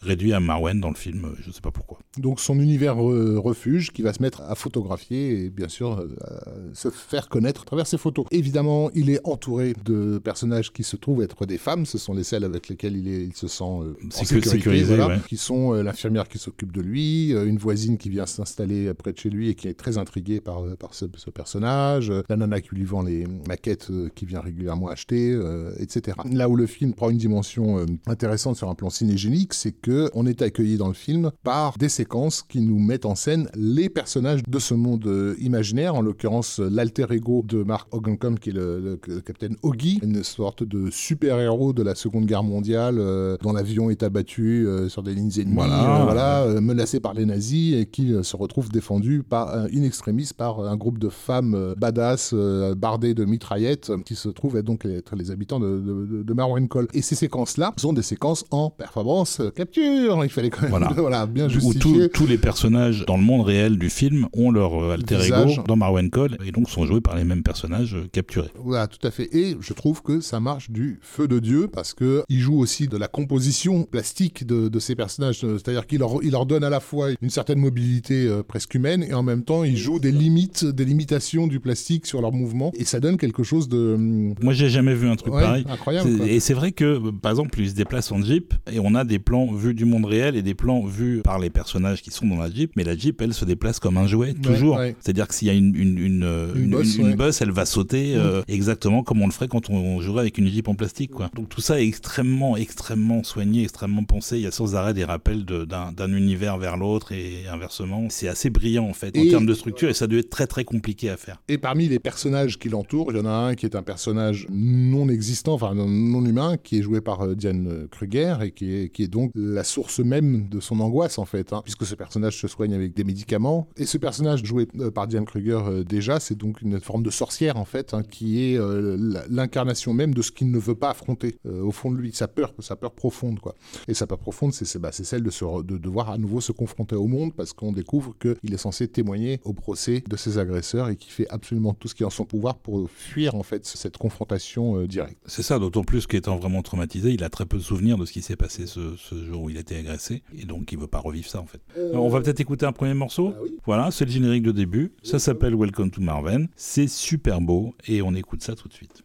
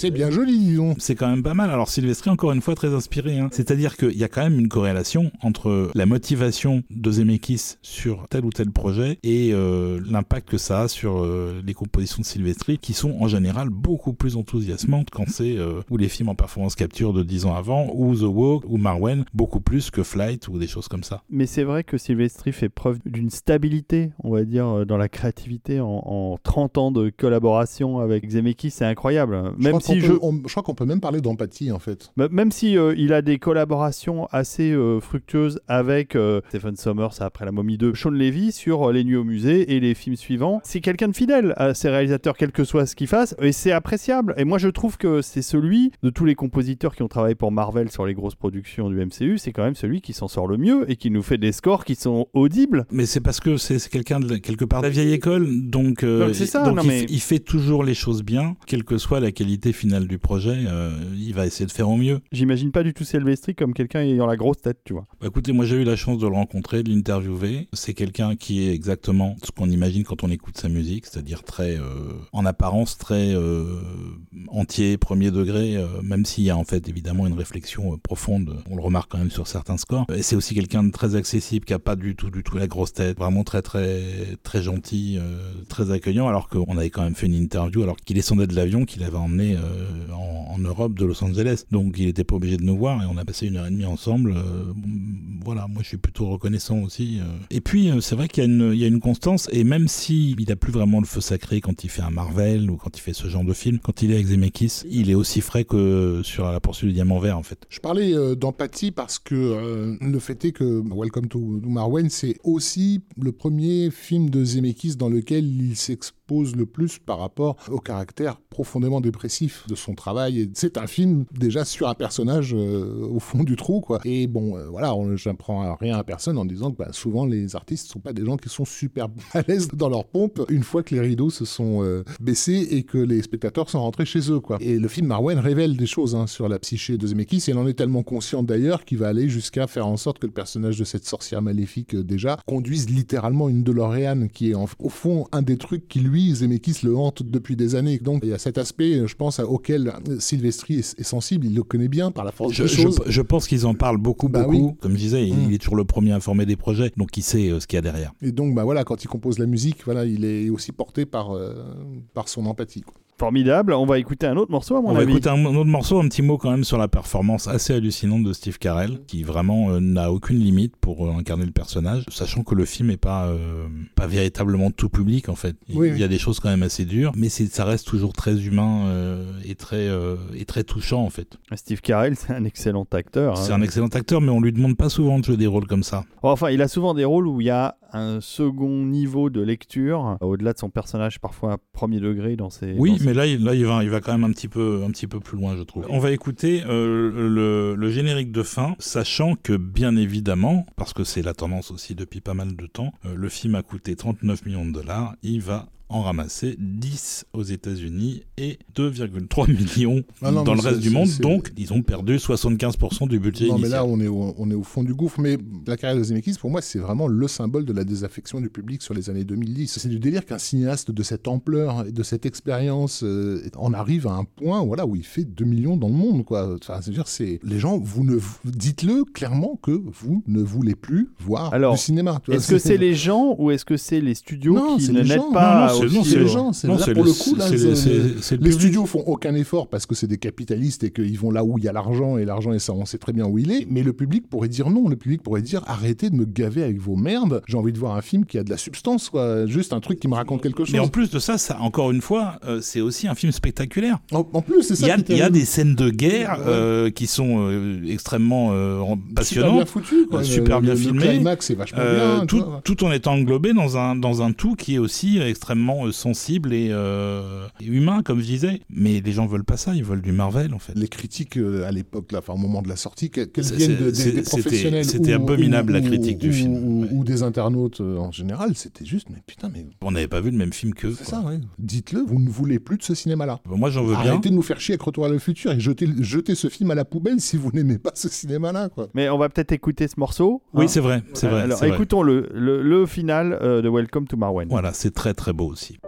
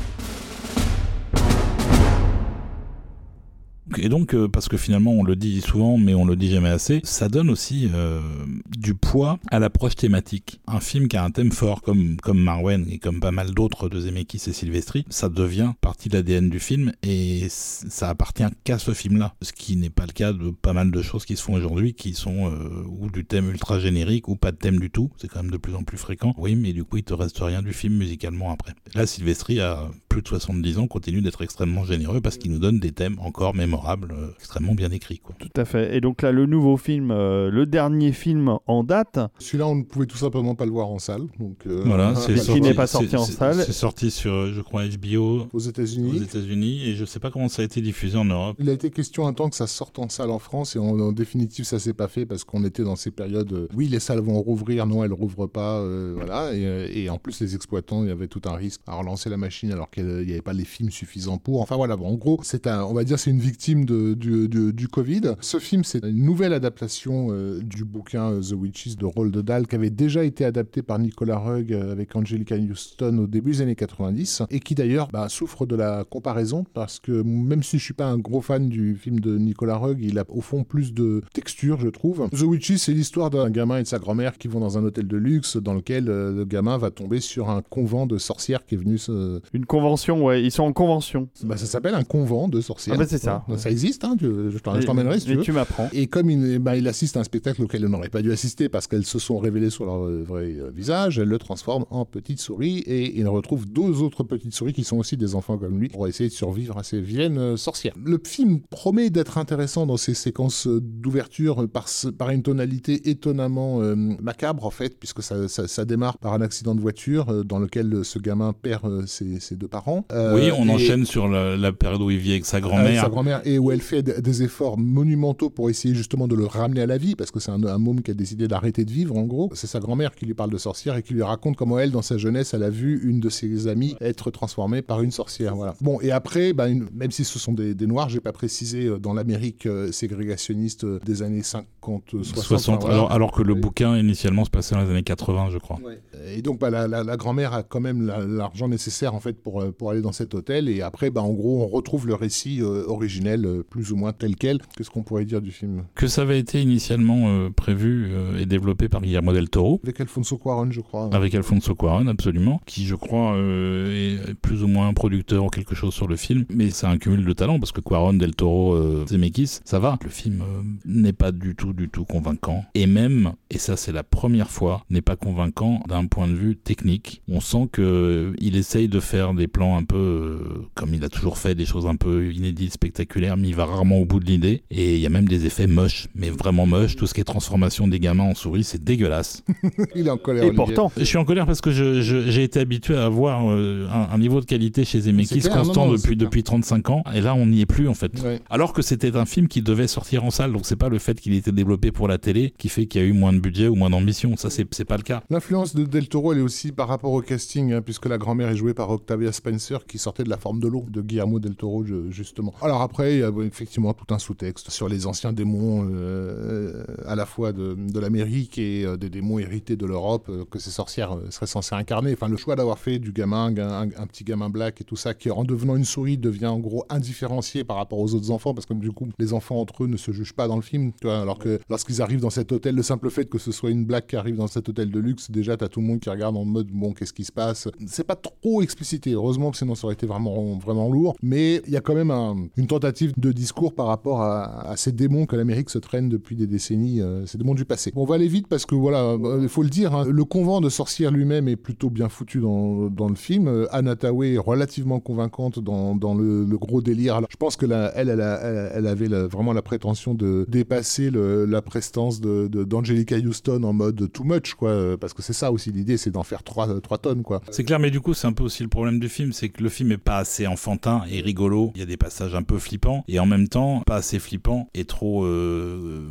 rigolo slash ridicule pour que ça marche. Donc c'est un film qui est fait pour personne en fait finalement. Il n'y a aucun public qui peut se rattacher véritablement à ça. Donc vous avez compris, on n'est pas super fan. Mais moi j'aime bien les, trucs horrifiques dans, le film. Il y a deux moments un peu flippants donc qui sont la, transformation de cette nana en poule. Euh, ça oui, ça ça va. je trouve que la scène est vraiment vraiment euh, impressionnante. Et lorsque Anataway tente de rattraper la, souris dans les, les interstices du mur, Ouais. quoi, et que ses bras commencent à s'étendre dans, dans, dans tous les sens. ouais. Bah, Au-delà de ça, on- après, on s'en fout. Et donc euh, musicalement par contre c'est bien, Sylvestri euh, a mis le- les, petits plats dans les grands, grosse euh, composition, pas mal de thèmes, pas mal d'énergie, euh, d'entrain. Et on va d'ailleurs écouter une scène euh, un peu clé dans le film qui est la scène où euh, toutes les sorcières déguisées en humains mangent une soupe dans laquelle on a mis un truc qui va les révéler comme étant des sorcières et les font euh, plus ou moins exploser. Euh, ça s'appelle Pissoup.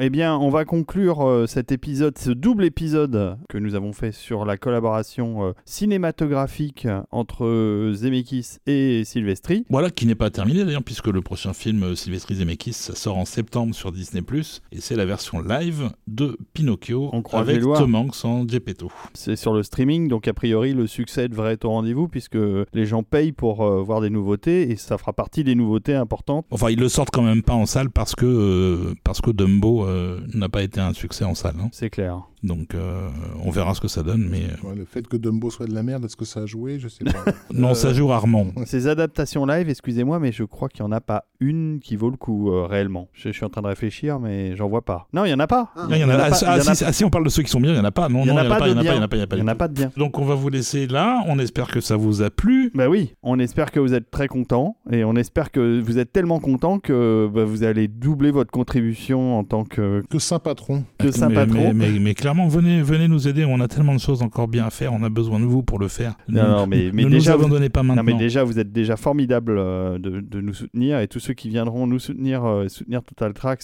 euh, en contribuant, euh, ça nous fait euh, super plaisir et ça nous aide, euh, ça nous motive pour continuer. On vous embrasse bien fort Merci à tous de Et- nous avoir suivis. et on vous retrouve très très vite pour de nouveaux épisodes de Total Tracks. Ah, mais oui, les aventures ne font que commencer. Au revoir, professeur. Au revoir, monsieur David. Au revoir, docteur Rafik. Au revoir David. Salut. Bise. Thank